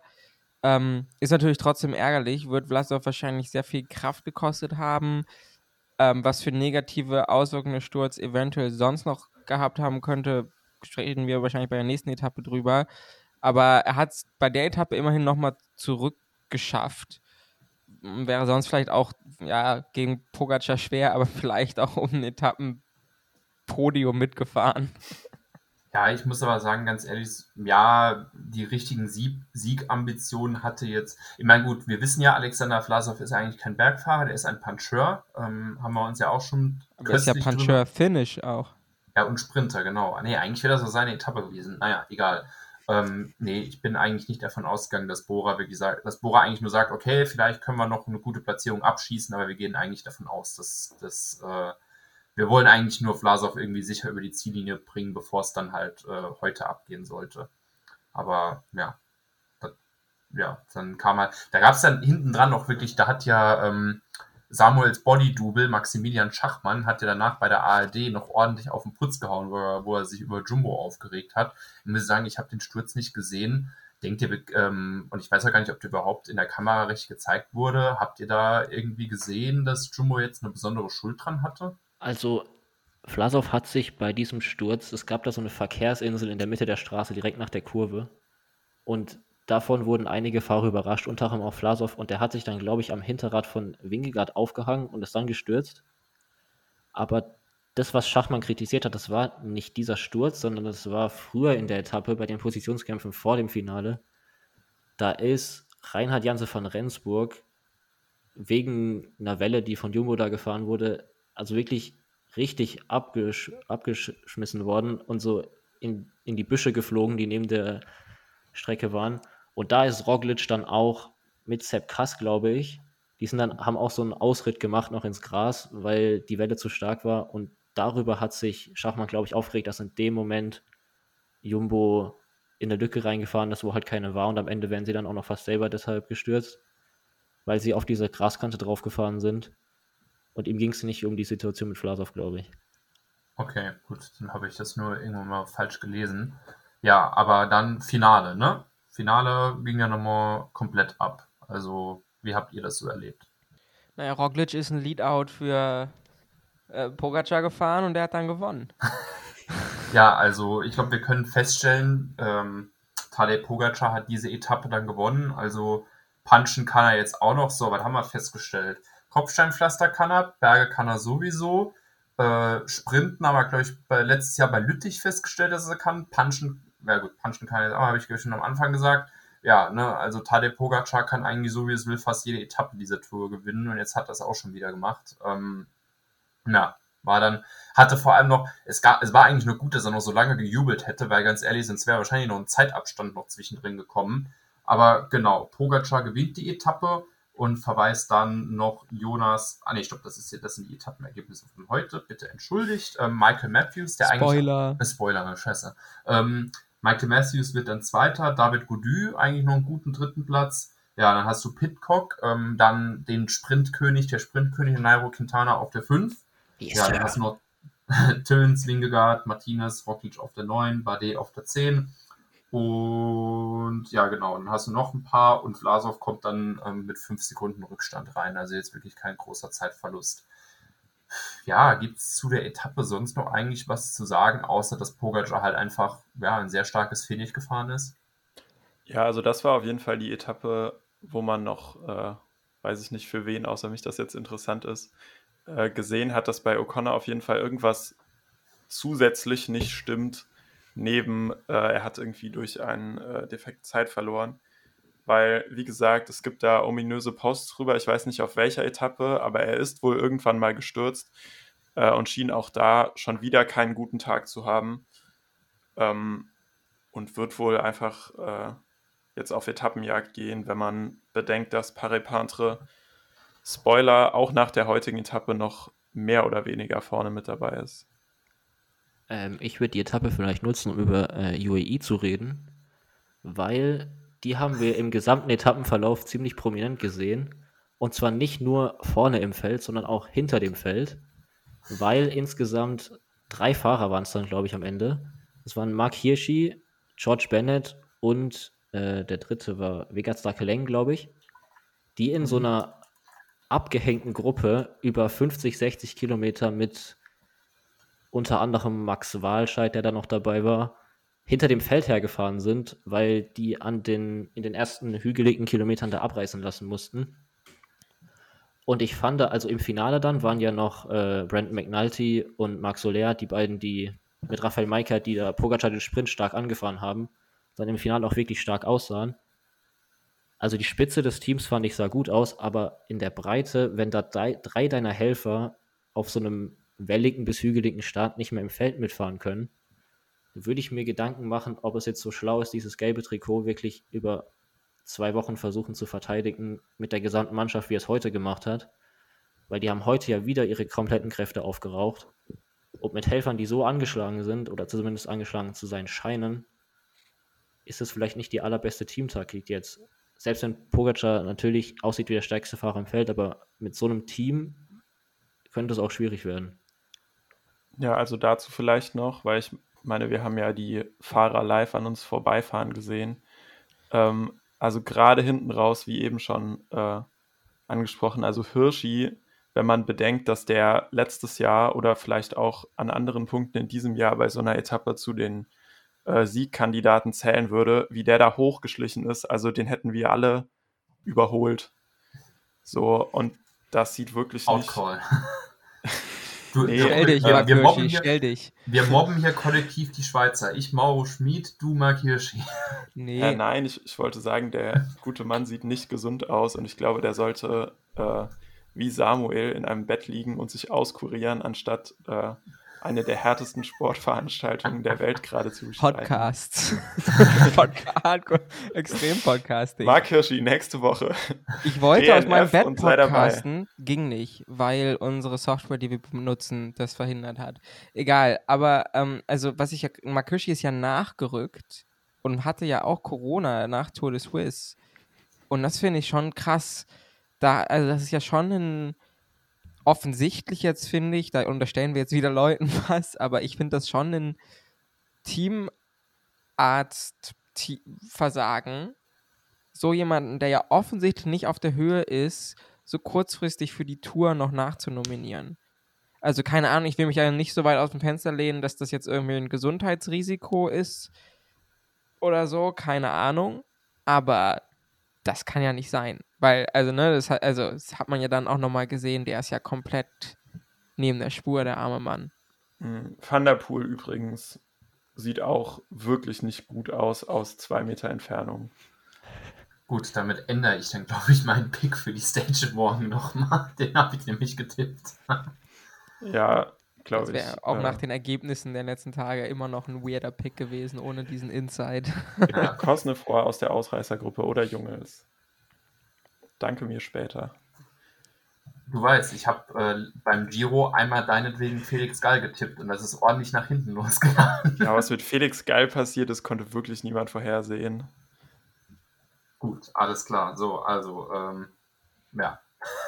Ich würde sagen, da wir ja sowieso über das UAE-Team als Helfer sprechen, können wir das eigentlich schon als perfekten Übergang zur Etappe heute benutzen, weil dann können wir nämlich gleich dahin einsteigen. Ähm, Etappe 7 muss ich tatsächlich nochmal nachgucken, wo die losgegangen ist, weil, wie gesagt, wir sind ja hier nochmal perfekt vorbereitet. Von, äh, von Tom Lane hoch auf die Superplanche de Belfi. Ähm, und was mir vor allem, ich habe die Etappe heute ganz geguckt, was mir vor allem erstmal aufgefallen ist, es gab einen ewig langen Fight ums Break. Also wirklich, es gab ja erst Gruppen, ich weiß, dass einmal ähm, Nils Polit vorne im Break war. Ihr wisst, ich orientiere mich ja sowieso nur an, an Bora-Fahrern. Dann gab es nochmal komplett sechs andere Gruppen und ich glaube, es hat am geilsten fand ich, das war immer noch eins der besten Breaks, was ich mir je hätte vorstellen können. Simon Geschke und Filippo Ganna zusammen vorne. Wäre auch schön saftig geworden. Aber dann hatte sich ja im Endeffekt dann diese Gruppe abgesetzt mit elf Fahrern, wo dann unter anderem Töns war drin, ich glaube Durbridge für Bike Exchange, ähm, Kemner und Schachmann waren drin, Gechke waren drin und noch ein bisschen anderes ähm, Bei Beiwerk noch so ein bisschen. Aber äh, dann war es halt wieder genauso. So, wer ist als einziges Team nachgefahren? UAE und die Boras waren direkt hinten dran, um halt ein bisschen denen über die Schulter zu schauen und ähm, ja, ich würde sagen, Störarbeit zu verrichten. Wie habt ihr denn das, das so beurteilt, dass ihr jetzt quasi sagt, okay, gut, ihr, ähm, gestern gab es schon richtig harten Struggle für UAE und jetzt müssen die heute den ganzen Tag arbeiten. Wie habt ihr das denn gesehen? Pogi will einfach gewinnen. Also ich glaube, der Typ ist echt. Also äh, habe ich jetzt gerade nochmal tatsächlich äh, Shame on Me auf Twitter nebenbei nochmal aber bestätigt gelesen. Das hat Simon Geschke in dieser Fragerunde mit Cycling Magazine, die sie ja. immer machen, auf Twitter geschrieben, dass sie, die direkt vom Etappenstart die Info anhatten, dass Pogacar unbedingt gewinnen wollte, weil seine Familie am, am Ziel ist. Und ähm, genau, die, also äh, Kofidis hatte diese Info auch, keine Ahnung, ob die anderen Teams die Info dann auch hatten, aber ähm, ja, Pogacar hat Bock zu gewinnen. Pogacar weiß, dass er normalerweise dann auch gewinnt, solange die Gruppe nicht zehn Minuten weit weg ist und dann fährt man halt hinterher.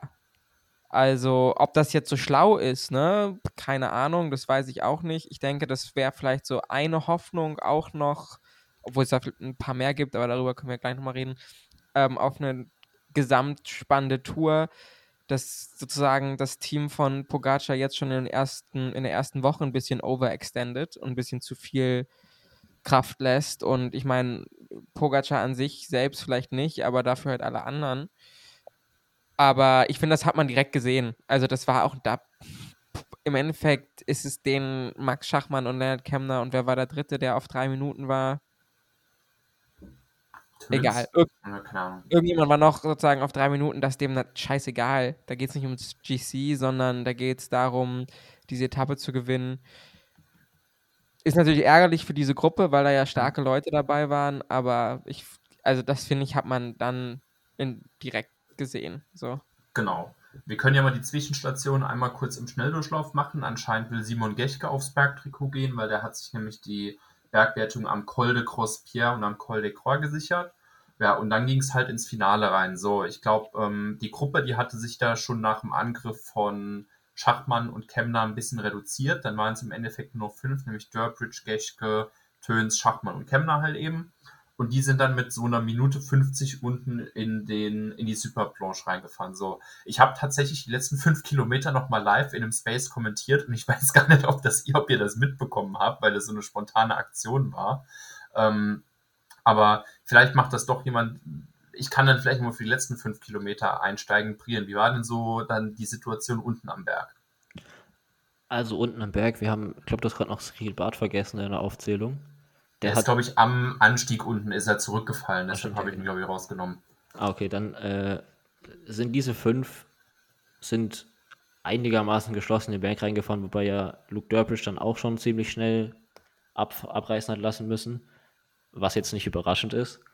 Und dann hat Simon Geschke attackiert, äh, nachdem Maximilian Schachmann sich schon für Lennart Kemner aufgeopfert hat, sozusagen. Also der ist für ihn Tempo reingefahren bis zum Berg und hat dann Dylan Toynes, Leonard Kemner und Simon Geschke sozusagen das Finale unter sich ausfahren lassen. Geschke hat attackiert, ist so ein bisschen weggekommen, aber jetzt nicht entscheidend. Das waren immer so, so drei, vier, fünf Sekunden bis zu Toynes und Kemner. Kemner hat dann Toynes attackiert und ist zu Geschke aufgefahren. Die waren dann so für eine halbe Minute oder Minute vielleicht zusammen, bevor Kemner ihn halt stehen lassen hat und alleine weitergefahren ist. Und das müsste bei so sechs Kilometer, fünf Kilometer bis zum Ziel gewesen sein. Mhm. Und ist dann halt komplett alleine in Richtung Ziel gefahren. Toynes wurde dann relativ schnell auch wieder vom Feld eingeholt, also bei dem ist der Stecker dann auch gezogen worden. Und im Feld hat eigentlich UAE über die komplette Zeit das Tempo kontrolliert. Und jetzt auch, es sah auch nicht so aus, als ob sie wirklich ein hohes Tempo schon angeschlagen hätten. Und dementsprechend ist die Gruppe auch noch sie ist immer kleiner geworden, aber die ganzen GC-Fahrer, außer Ben O'Connor, der ja sowieso Probleme hat, haben wir jetzt schon gesehen, ähm, äh, sind die eigentlich alle noch da gewesen und zusammengeblieben, bis dann Raphael Maika übernommen hat und der hat das Tempo dann wirklich nochmal angezogen vor dem letzten Kilometer. Und da gab es dann auch schon die ersten äh, Brüche in der Gruppe. Genau, da ich muss mal kurz, ja. sorry, ich muss mal kurz Tims Part übernehmen. Leonard Kemner ist eine verdammt abgezockte Socke. Das ist so krass. Also, weil er sich ja erstmal, ähm, wenn, wenn, wenn, wenn ähm, Dylan Turns sozusagen, oder beziehungsweise als Simon Geschke attackiert, hängt er sich an Turns ran für so, keine Ahnung, 30 Sekunden, lässt sich da ein bisschen ziehen, attackiert dann direkt weg, geht direkt an Geschkes Hinterrad, lässt, gammelt da so ein bisschen rum, okay, und dann auch direkt raus, ohne eine Führung direkt raus attackiert. Und das ist so smart. Also dieses Breakaway ähm, fahren, ne, ähm, das ist wirklich krass, was wie abgezockt er da ist und wie auch, wie gut er ja weiß anscheinend mit seinen Kräften umzugehen und so. Und das äh, jetzt, äh, ne, über den Etappenausgang reden wir gleich nochmal, aber dieser Fight ins Breakaway zu kommen, muss so absurd hart gewesen sein ich glaube, Nils Polet ist dreimal den kompletten Leadout gefahren. so unerfolgreich. Mit einmal Schachmann und einmal Kemner am Hinterrad. Und die sind bestimmt, also über zwei Stunden ja auch schon komplett Vollgas gefahren. Und auch wenn UAE da am, ne, sozusagen mal zwischen Kilometer 7 und 3 vielleicht nicht 100% gefahren sind, sind sie trotzdem gut Tempo gefahren und dafür hat, hat äh, Kemner echt lange noch echt gut äh, Zeit gehalten. Also auch gut noch Zorn auf dem Pedal gehabt. Das fand ich schon, obwohl man das ja eigentlich wissen sollte, fand ich es schon wieder extrem beeindruckend. So, also wirklich, wirklich krass und es macht einfach extrem viel Spaß, finde ich, Lennart Kemner beim Radfahren zuzugucken. Ich sorry, das muss Kemner... mal raus. ah, sorry. Äh, bei Kemner ist auch einfach das Ding, man weiß genau, was passieren wird und er schafft es trotzdem, dass ihn niemand daran hindern kann. So. Also wie er es immer wieder in genau den Break schafft, der dieses Mal nicht ganz, aber wie er es jedes Mal in die Breaks schafft, die eine Chance haben durchzukommen und dann immer Last Man Standing ist und auch nicht mal irgendwie taktisch dann im Finale so abgekocht wird und uns dann mal nicht schafft, beim richtigen Move mitzugehen. Äh, das ist schon echt äh, beeindruckend, was er da auch an Rennintelligenz hat. Kemner ist einfach der Iron Robben des Radsports. Du weißt immer genau, was er macht und trotzdem, trotzdem passiert es immer wieder. Nee, das ist ja, ähm, also mit dem, so, ich meine, gut, so, ihr habt mir jetzt meinen ganzen Redestoff weggenommen, aber äh, nee, das ist halt wirklich das. Das war ja auch äh, bei der letzten Giro-Etappe genau dieser Punkt, dass man ja nachher gesagt hat, okay, es war die Idee von Kemner, dann doch noch quasi alleine mit nach vorne zu gehen, die ja im Endeffekt nachher dann Bora den Giro dann äh, besorgt hat. Aber ja, es, es war halt wirklich so. Und du hast dann, ich habe das ja live kommentiert und dann hast du wirklich die ganze Zeit nur gesehen, es gab diesen Splitscreen und die Zeit ist oben in der Grafik hin und her gesprungen. Dann waren es, glaube ich, bei drei Kilometern war es nur so eine Minute acht. Dann auf einmal waren es 58 Sekunden und dann, die sind ja dieses Mal, deshalb heißt der Zipperplosch, ähm, noch dieses Gravel-Stück hochgefahren. Und als Kemner auf der alten Ziellinie war, waren es, glaube ich, nur so 40 Sekunden. Aber dann siehst du halt, dieses Gravel-Stück war ja so elendig steil, also wirklich mit 24 Prozent, wo ich wahrscheinlich Probleme gehabt hätte, das überhaupt hoch zu laufen, geschweige denn zu fahren.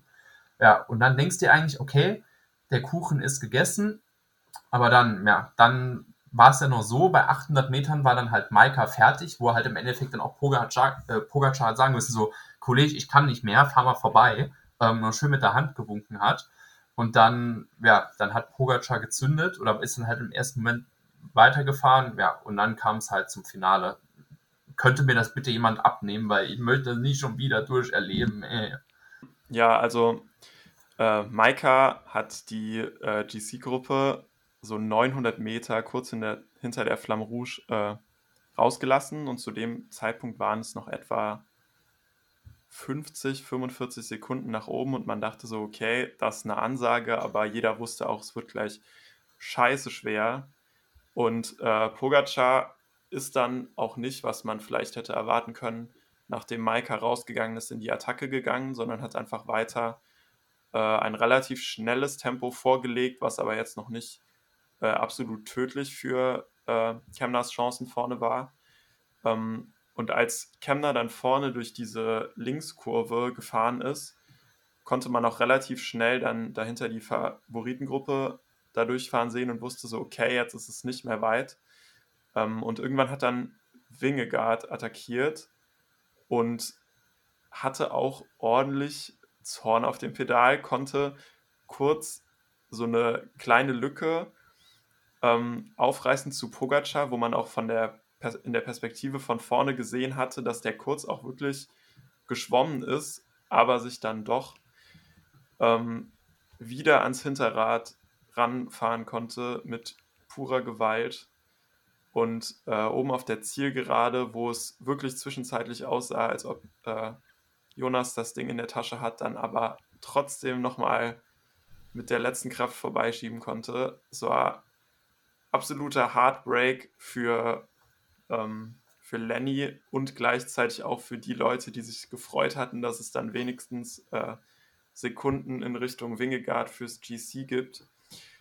Ähm, aber was wir halt trotzdem mitnehmen könnten, was Zuversicht gibt, ist, dass es wirklich so aussieht, als ob Pogacar nicht ein absolut unbesiegbarer Roboter ist, sondern wenn die Steigungen kommen, die ihm weniger liegen, dass da vielleicht was kommen könnte von Team Jumbo.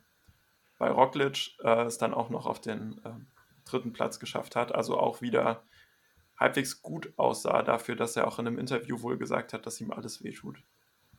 Ja, also Roglic ist ja bekannt dafür, ein bisschen zu leiden. Nein, aber also das auf jeden Fall. Ähm, ich möchte hier nochmal, ich hab, bin ja irgendwie gefühlt seit jetzt der Tour de Suisse bin ich ein bisschen Garen Thomas Fanboy.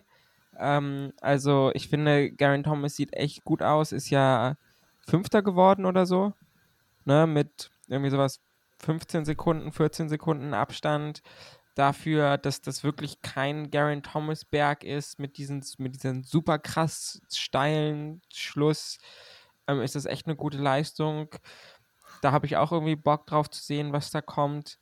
Äh, eine Sache, über die wir jetzt noch gar nicht ähm, geredet haben, um jetzt Tim nochmal den, den Gnadenstoß zu verpassen, ist, dass mit so viereinhalb, fünf Kilometern to go äh, Vlasov abreißen lassen musste. Das hat man schon am Anfang, finde ich, gesehen, ziemlich schnell, so eigentlich ja, direkt am Anfang des Bergs war er ziemlich weit hinten an der Gruppe, sah nicht so flüssig aus und also Vlasov ist kein, kein Yates, ähm, der fährt eigentlich immer ganz gern sehr weit vorne Position und dachte mir schon so, uiuiui. Ähm, und ja, äh, war dann tatsächlich auch genauso. Also war nicht der Tag von Vlasov. Ähm, ist jetzt die Frage, das hatte ich vorhin ja auch schon mal kurz angedeutet, liegt das jetzt am Sturz? Ähm, liegt es irgendwie daran, dass er nach Tour de Suisse Corona im Gegensatz zu Schachmann doch nicht wirklich fit war oder ist? Ähm, weil, also, ne, ähm, ich glaube, also ich finde trotzdem auch, man kann Fragezeichen hinter Vlasov haben für ein Tour de France Podium, aber nicht, nicht bei Planche de Belleville. Also ich glaube, in normaler Form hätte er trotzdem Top 10 fahren sollen.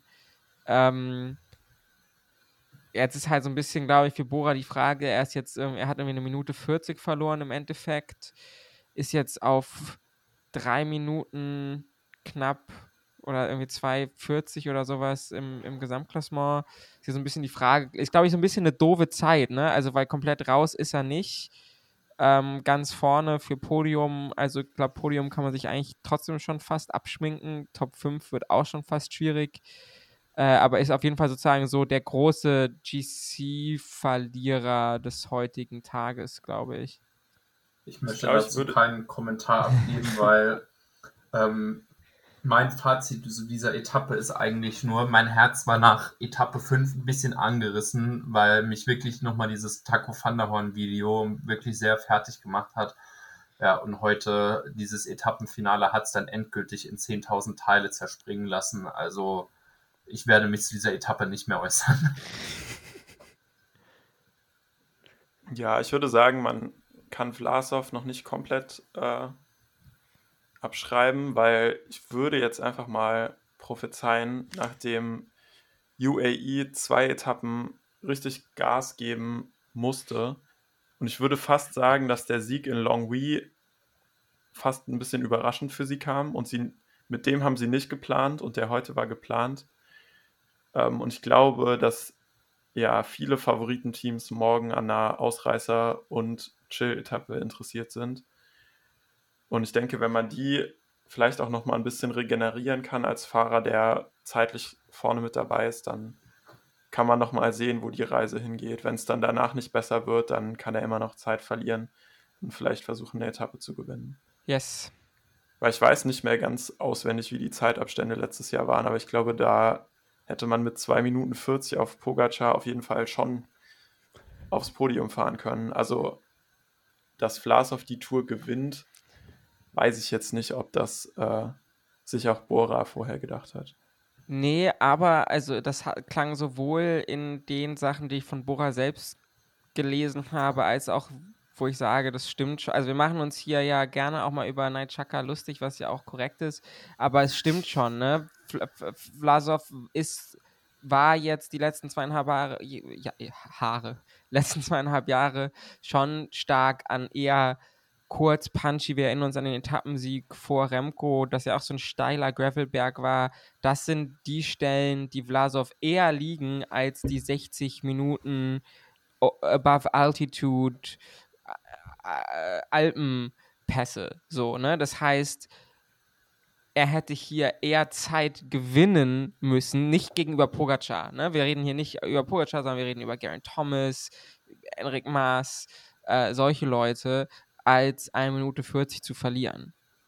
So, das sehe ich schon, ich sehe das schon als ein großes Problem auch in Boras Plan, so wie das hätte laufen sollen. Das heißt jetzt nicht, dass es komplett für immer verloren ist und vielleicht macht man ja den Ben O'Connor und er geht irgendwann in eine Gruppe und so, wie auch immer. Aber ich glaube schon, ja, einfach, also aus meiner Sicht ist es einfach schon sehr, sehr ungünstig und hätte, ja, ich meine, natürlich ist es ungünstig, wenn er Zeit verliert, ne? Aber ich, seine Stärken sehe ich jetzt nicht kommen im Hochgebirge, sondern eher hier und dann ist es natürlich umso ungünstiger, wenn man dort Zeit verliert, wo eigentlich man theoretisch besser sein sollte als die Konkurrenz. Aber ja, man wird sehen, ähm, an sich finde ich es gar nicht so schlecht, weil dann äh, Free, äh, Bora Hans Grohe, Großschartner, Konrad, Schachmann, äh, Kemner, ich kann mir eigentlich kein geileres Team vorstellen, um auf irgendwie Etappensiege auf ja, Mittelgebirgs- bis hochalpinen Etappen zu gehen. Also, wenn dann Vlasov noch dazukommt, ähm, ich, hatte ich auf jeden Fall Bock drauf. Also, ja, ich, ähm, ich nicht. Ja, ich finde halt eigentlich schon, es war so ein bisschen, als, als Vlasov halt sich bei der Tour de Suisse so stark gezeigt hat, hatte ich eigentlich erst dann wirklich Hoffnung, dass man sagt, okay, vielleicht ist er dann jetzt auch in der Topform, ähm, dass er dann vielleicht auch seine Schwächen in Anführungszeichen dann im Hochgebirge überkommen kann. Aber spätestens mit Corona, ich habe ihn trotzdem irgendwie so, keine Ahnung, was mir da durch den Kopf gegangen ist, auf äh, Platz 3 im GC getippt.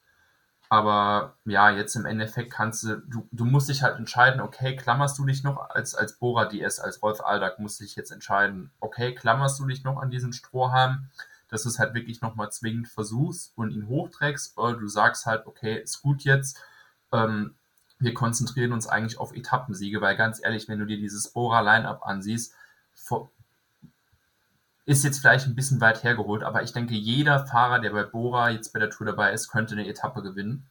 Ähm, mit einer, mit einer Ausreißergruppe oder so. Ich sehe da eigentlich niemanden. Marco Haller kann das machen. Nils Polit kann das machen. Schachmann erst recht. Ähm, Van Poppel, gut, okay, vielleicht in den Sprints nicht, aber der könnte auch nochmal so eine, so ein bisschen eine hügelige Etappe gewinnen. Kemner erst recht und, und wen sie auch sonst immer noch alles dabei haben. Also ich denke, da Großschattner und Konrad, genau, die können erst Rest-Etappen gewinnen. Ja, ich denke eigentlich, du könntest halt wirklich bei Rolf Aldag sagen, guck mal, wir haben dieses Jahr schon unseren GC-Sieg, wir hatten jetzt einfach Pech mit bei Vlasov mit äh, Corona und mit Sturz. Komm, schieben wir den beiseite, holen wir uns stattdessen einfach zehn Etappensiege, passt ja auch, ne? Ich hoffe einfach, dass sie diese Erkenntnis erst haben, wenn Agile Dessert zwei Etappen gewonnen hat. Dann ist mir alles egal. Dann kann Lenny auch fünfmal noch gewinnen. Hat, hat Ali ja. irgendeinen Schweizer Fahrer dabei? Ich bin mir gerade unsicher.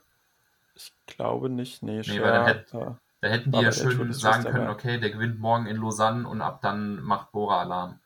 Nee, morgen gewinnt ja Jungels oder Cosnefroy. Stimmt, ja. Ja, ja, ja, stimmt.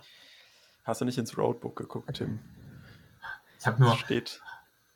Lausanne schön, schön beim IOC vor der Haustür. Jawohl. Brian, gib doch mal kurz einen Enric Maas Update. Ähm, Existiert, Punkt. Sieht, ja, mh, hm, also sieht eigentlich ganz gut aus, würde ich behaupten. Eine Sekunde, ich mache kurz den Einspieler. Herzlich willkommen beim Enric Maas Tagebuch mit Brian Börsig. Das Enric Maas Tagebuch macht, zieht heute ein sehr positives Fazit unter den Tag und auch generell unter die gesamte erste Woche weil Enric Mas hat das geschafft, noch nicht einmal zu stürzen oder zumindest wurde es nicht gezeigt im Fernsehbild. Und das ist äh, sehr beachtlich. Äh, die großen Gefahren auf den Abfahrten, die kommen natürlich noch. Aber das ist schon mal ein erster Schritt gewesen, auch auf der Kopfsteinpflaster keine Zeit zu verlieren. Und heute war er ja nur 21 Sekunden hinter dem Sieger. Siebter, zusammen mit Roman Bardet zeitgleich. Und zum Beispiel noch vor Adam Yates und Daniel Felipe Martinez von Ineos. Dementsprechend im GZ jetzt auf Platz 9 und nur, ja, es sind jetzt 17 Sekunden Rückstand auf Platz 5 und halt die Top 5 mit, wo David Goudy gerade ist, die sind noch möglich im, im Prinzip aktuell. Und die Etappen, die ihm liegen, diese ganz hohen Berge, wo er dann einfach mit den Favoriten mitfahren kann. Er attackiert zwar nicht, weil das schafft er dann doch immer nicht, aber er kann meistens mitfahren, zumindest sehr lange. Und dementsprechend würde ich sagen, die äh, Top 5 Hoffnungen sind noch da. Das Enrik Maas Tagebuch wurde Ihnen präsentiert von U30 Faltencreme. Vielen Dank. Es gab dieses geile Bild von ihm ey, nach, nach der Kopfsteinpflaster-Etappe. Ich, sieht aus wie ein Emu. Ja, Mann. wie, wie so, ähm, worüber hatten wir gesprochen? Ich glaube, dass irgendwie dann Antwerpes jetzt den Fahrern schon nochmal, oder ich glaube, nach bei der Kopfsteinpflaster, weil irgendwer nicht ins Fahrerlager gelassen wurde am äh, Tag danach. Und ich dann nur geschickt habe, ich habe da nur dieses Bild reingeschickt von Enric Manuel, ja, das ist der Türsteher vom Fahrerlager. Der aussah wie so, wie so ein Alien, ey. Aber ich muss halt sagen, nochmal auf Mars zu sprechen zu kommen, guck mal, du hast vorne dran noch drei Leute von Ineos, darunter Tom Pitcock, wo ich sage, also einer von denen wird mal auf jeden Fall noch nach hinten fallen. Du müsstest halt höchstens gucken, er hat jetzt noch Roglic hinter sich, der ihn vielleicht halt noch überholen könnte. Ähm, ja, oder halt, ich glaube, da mache ich dir auch eine Freude, wenn ich den nochmal anspreche. Diomateng. Nee, eigentlich nicht. Du heißt ja nicht Lena, aber äh, Nairo Quintana auf Position 11 mit gerade mal 2 Minuten 6 Rückstand auf Pogacar. Also ich würde sagen, der Godü holt das Ding auch nicht schlecht. Was? Godü bis jetzt auch nicht so schlecht. Ja, auf der 5, also kann man schon ja, sagen, ja. ne? Also erstaunlich. Ich hätte jetzt gedacht, naja, sieht anders aus. Gut, ich würde sagen, so, um mal auf die Zeit zu gucken, wir sind schon wieder sehr lange unterwegs. Ich meine, wir haben natürlich heute auch einen großen Happen gehabt, aber schauen wir mal nach vorne. So, ich habe ja die Etappe morgen schon angesprochen. Da geht es nämlich von Dole nach Lausanne. Ähm, ja, du hast eigentlich so in der Mitte, also ist erstmal 100, fast 190 Kilometer lang. Du hast in der Mitte ein bisschen Hügel, jetzt aber nichts so besonders Steiles. Du hast zwischendrin drei Bergwertungen, vier, drei und vier und dann am Schluss halt noch diesen Anstieg zum Côte de Stade Olympique. Äh, Stade Olympique. Ähm, Lausanne ist ja auch Stadt des IOC. Ja, was, was denkt ihr? Wird das nochmal ähnlich vielleicht wie die Etappe nach Longwy, dass du dann auch am Schluss nochmal so eine, würde sagen, ein bisschen reduzierte Gruppe hast, aus der dann wieder Pogacar gewinnt? Ich also, glaube, diesmal ist wirklich Breakaway. Sorry, Kilian. Ja, ich wollte eigentlich auch sagen, wie eben schon. Also ich finde, auf dieser Etappe steht in Schriftgröße eine Million Breakaway drauf. Und genau deswegen würde ich, wenn ich der DS von Jumbo wäre, morgen den geisteskranksten GC-Raid fahren wie Bora bei dieser einen äh, Giro-Etappe ja. und einfach wirklich alle UAE-Fahrer, außer wahrscheinlich Pogacar, komplett in den roten Bereich fahren. Hoffentlich ist Hirschi vorher zu Hause, sonst weiß ich nicht, was da passiert. Ähm, ich, ja, weiß ich nicht. Also ich denke, man könnte, äh, könnte Team UAE auf dem falschen Fuß erwischen. Ob es passieren wird, ich bin mir wirklich nicht sicher. Also ich denke, die haben auch alle mal Bock auf Chillen. Genau, also dann Tag drauf, Etappe Nummer 9 von Eile nach, äh, schnell mit Kopf drehen, Châtel-les-Portes du Soleil. Das hat sich, glaube ich, noch ganz gut angehört da haben wir eigentlich auch am Anfang so 30 Kilometer flach, wo ich mir wahrscheinlich auch denken könnte, dass es vielleicht ein bisschen ja, schwerer ist fürs Break, sich abzusetzen, wenn da ein paar Bergfahrer mit nach vorne gehen wollen, so Stichwort Lennart Kemner. Dann haben wir auch nochmal ein bisschen ähm, Berge zwischendrin und dann so nach 130 Kilometern haben wir dann den zweiten Anstieg der ersten Kategorie erst in dieser Tour drin, nämlich den Col de la Croix. Dann gibt es eine sehr lange Abfahrt, also Gefahr für Enric Maas. Ähm, dann haben wir nochmal 20 Kilometer Tal und dann geht es hoch auf den Pas de Morgin, ähm, auch nochmal erste Kategorie, bevor es dann wieder eine Mini-Abfahrt und einen kleinen Anstieg gibt. Denkt ihr, dass es auch eine Breakaway-Etappe wird? Weil ganz ehrlich, ich habe ja den Namen Lennart Kemner schon in den Raum geworfen. Wenn er dann vielleicht morgen nochmal absichtlich ein bisschen Zeit verliert, wäre das was, wo er vielleicht auf Jagd gehen könnte. Wir werden auf dieser Etappe vor allem sehr oft das UCI-Logo sehen. Ja, Etappensieger steht damit fest, ne? Die UCI. Nee, ich, also ich, wenn wir da nicht Lennart, wenn wir da nicht äh, Lennart Kemner im Break sehen, dann wäre ich auf jeden Fall überrascht. Ich glaube, es kommt so ein bisschen darauf an, also ich sag mal so, wenn Jonas sagt, er fühlt sich richtig, richtig gut und irgendwie Jumbo will was versuchen, dann wird es schwer für den Break. Ähm, oder sie sagen halt, okay, wir wollen was versuchen, aber wir wollen nicht das Risiko eingehen, dass Pogacar uns wieder die 10 Bonussekunden vor, dem, vor der Nase wegschnappt. Dann lassen wir eine Break gehen und machen halt dahinter Alarm. Finde ich schwierig vorherzusagen, hängt, glaube ich, ganz viel davon ab. Vor allem, was Jumbo und vielleicht noch Ineos, aber eher Jumbo entscheidet. Ich wollte also, gerade sagen, das ist eigentlich so ein Tag, wo Ineos ihre drei Kapitäne mal ausspielen könnte, dass sich einer von den drei mal versucht, in der Attacke an diesem erste Kategorie-Anstieg vor der Schlussrampe noch und da mal versucht, irgendwie Zeit zu gewinnen oder UAE unter Druck zu setzen. Das könnte auch Roglic dann zum Beispiel sowas mitgehen. Da wäre das natürlich noch krasser, weil äh, dann würde der Druck noch mehr anwachsen und ich weiß nicht, ob die Berghelfer von UAE dem dann gewachsen sind. Aber genau sowas hätte die ich. Die Frage ist halt, ja? ist die Break dann schon 10 Minuten weg oder nicht? Ne, darum, also ich frage, führt jemand den Tag über schon nach? Aber ich denke auf jeden Fall, ob Etappensieg oder nicht, dass es äh, an dem Tag eher GC-Action geben wird als, äh, als morgen. Und genau, bei Ineos und äh, Jumbo liegt eigentlich der Ball im Garten und die müssen mal gucken, ob sie den nochmal rauskicken. Alright. Dann, der Tag drauf ist Ruhetag und deshalb würde ich sagen, beenden wir die Etappenvorschau damit hiermit. Ja, wir haben wir gucken, ganz schön lange gequatscht. Deshalb würde ich sagen, bevor wir euch jetzt noch weiter zulabern, wünschen wir euch einfach viel Spaß beim Gucken der Etappen. Äh, guckt, dass ihr auch immer schön lange einschaltet, damit ihr auch nichts verpasst. Und ich bedanke mich ganz herzlich bei meinen wunderbaren Co-Hosts. Erstmal ganz besonders kleinen Applaus für den Kollegen Samuel, dass er es trotz äh, Corona-Infektion hier durch diesen Marathon durchgeschafft hat. Deshalb schon mal vielen Dank. Ja, danke auch. Wenn ich jetzt an einer Herzmuskelentzündung sterbe, dann wisst ihr, es war für euch. voller Einsatz, voller Einsatz, auf jeden Fall. Dann vielen lieben Dank an den lieben Kilian. Ciao, Leute. Und vielen lieben Dank an den lieben Brian. Nairo Quintana kommt in den hohen Bergen. Tschüss. so, jetzt haben wir uns natürlich kein französisches Schlussstatement äh, über, hier irgendwie nochmal überlegt. Deshalb sage ich einfach au revoir, habt eine schöne Woche, genießt das Wochenende und wir hören uns. Ciao, ciao.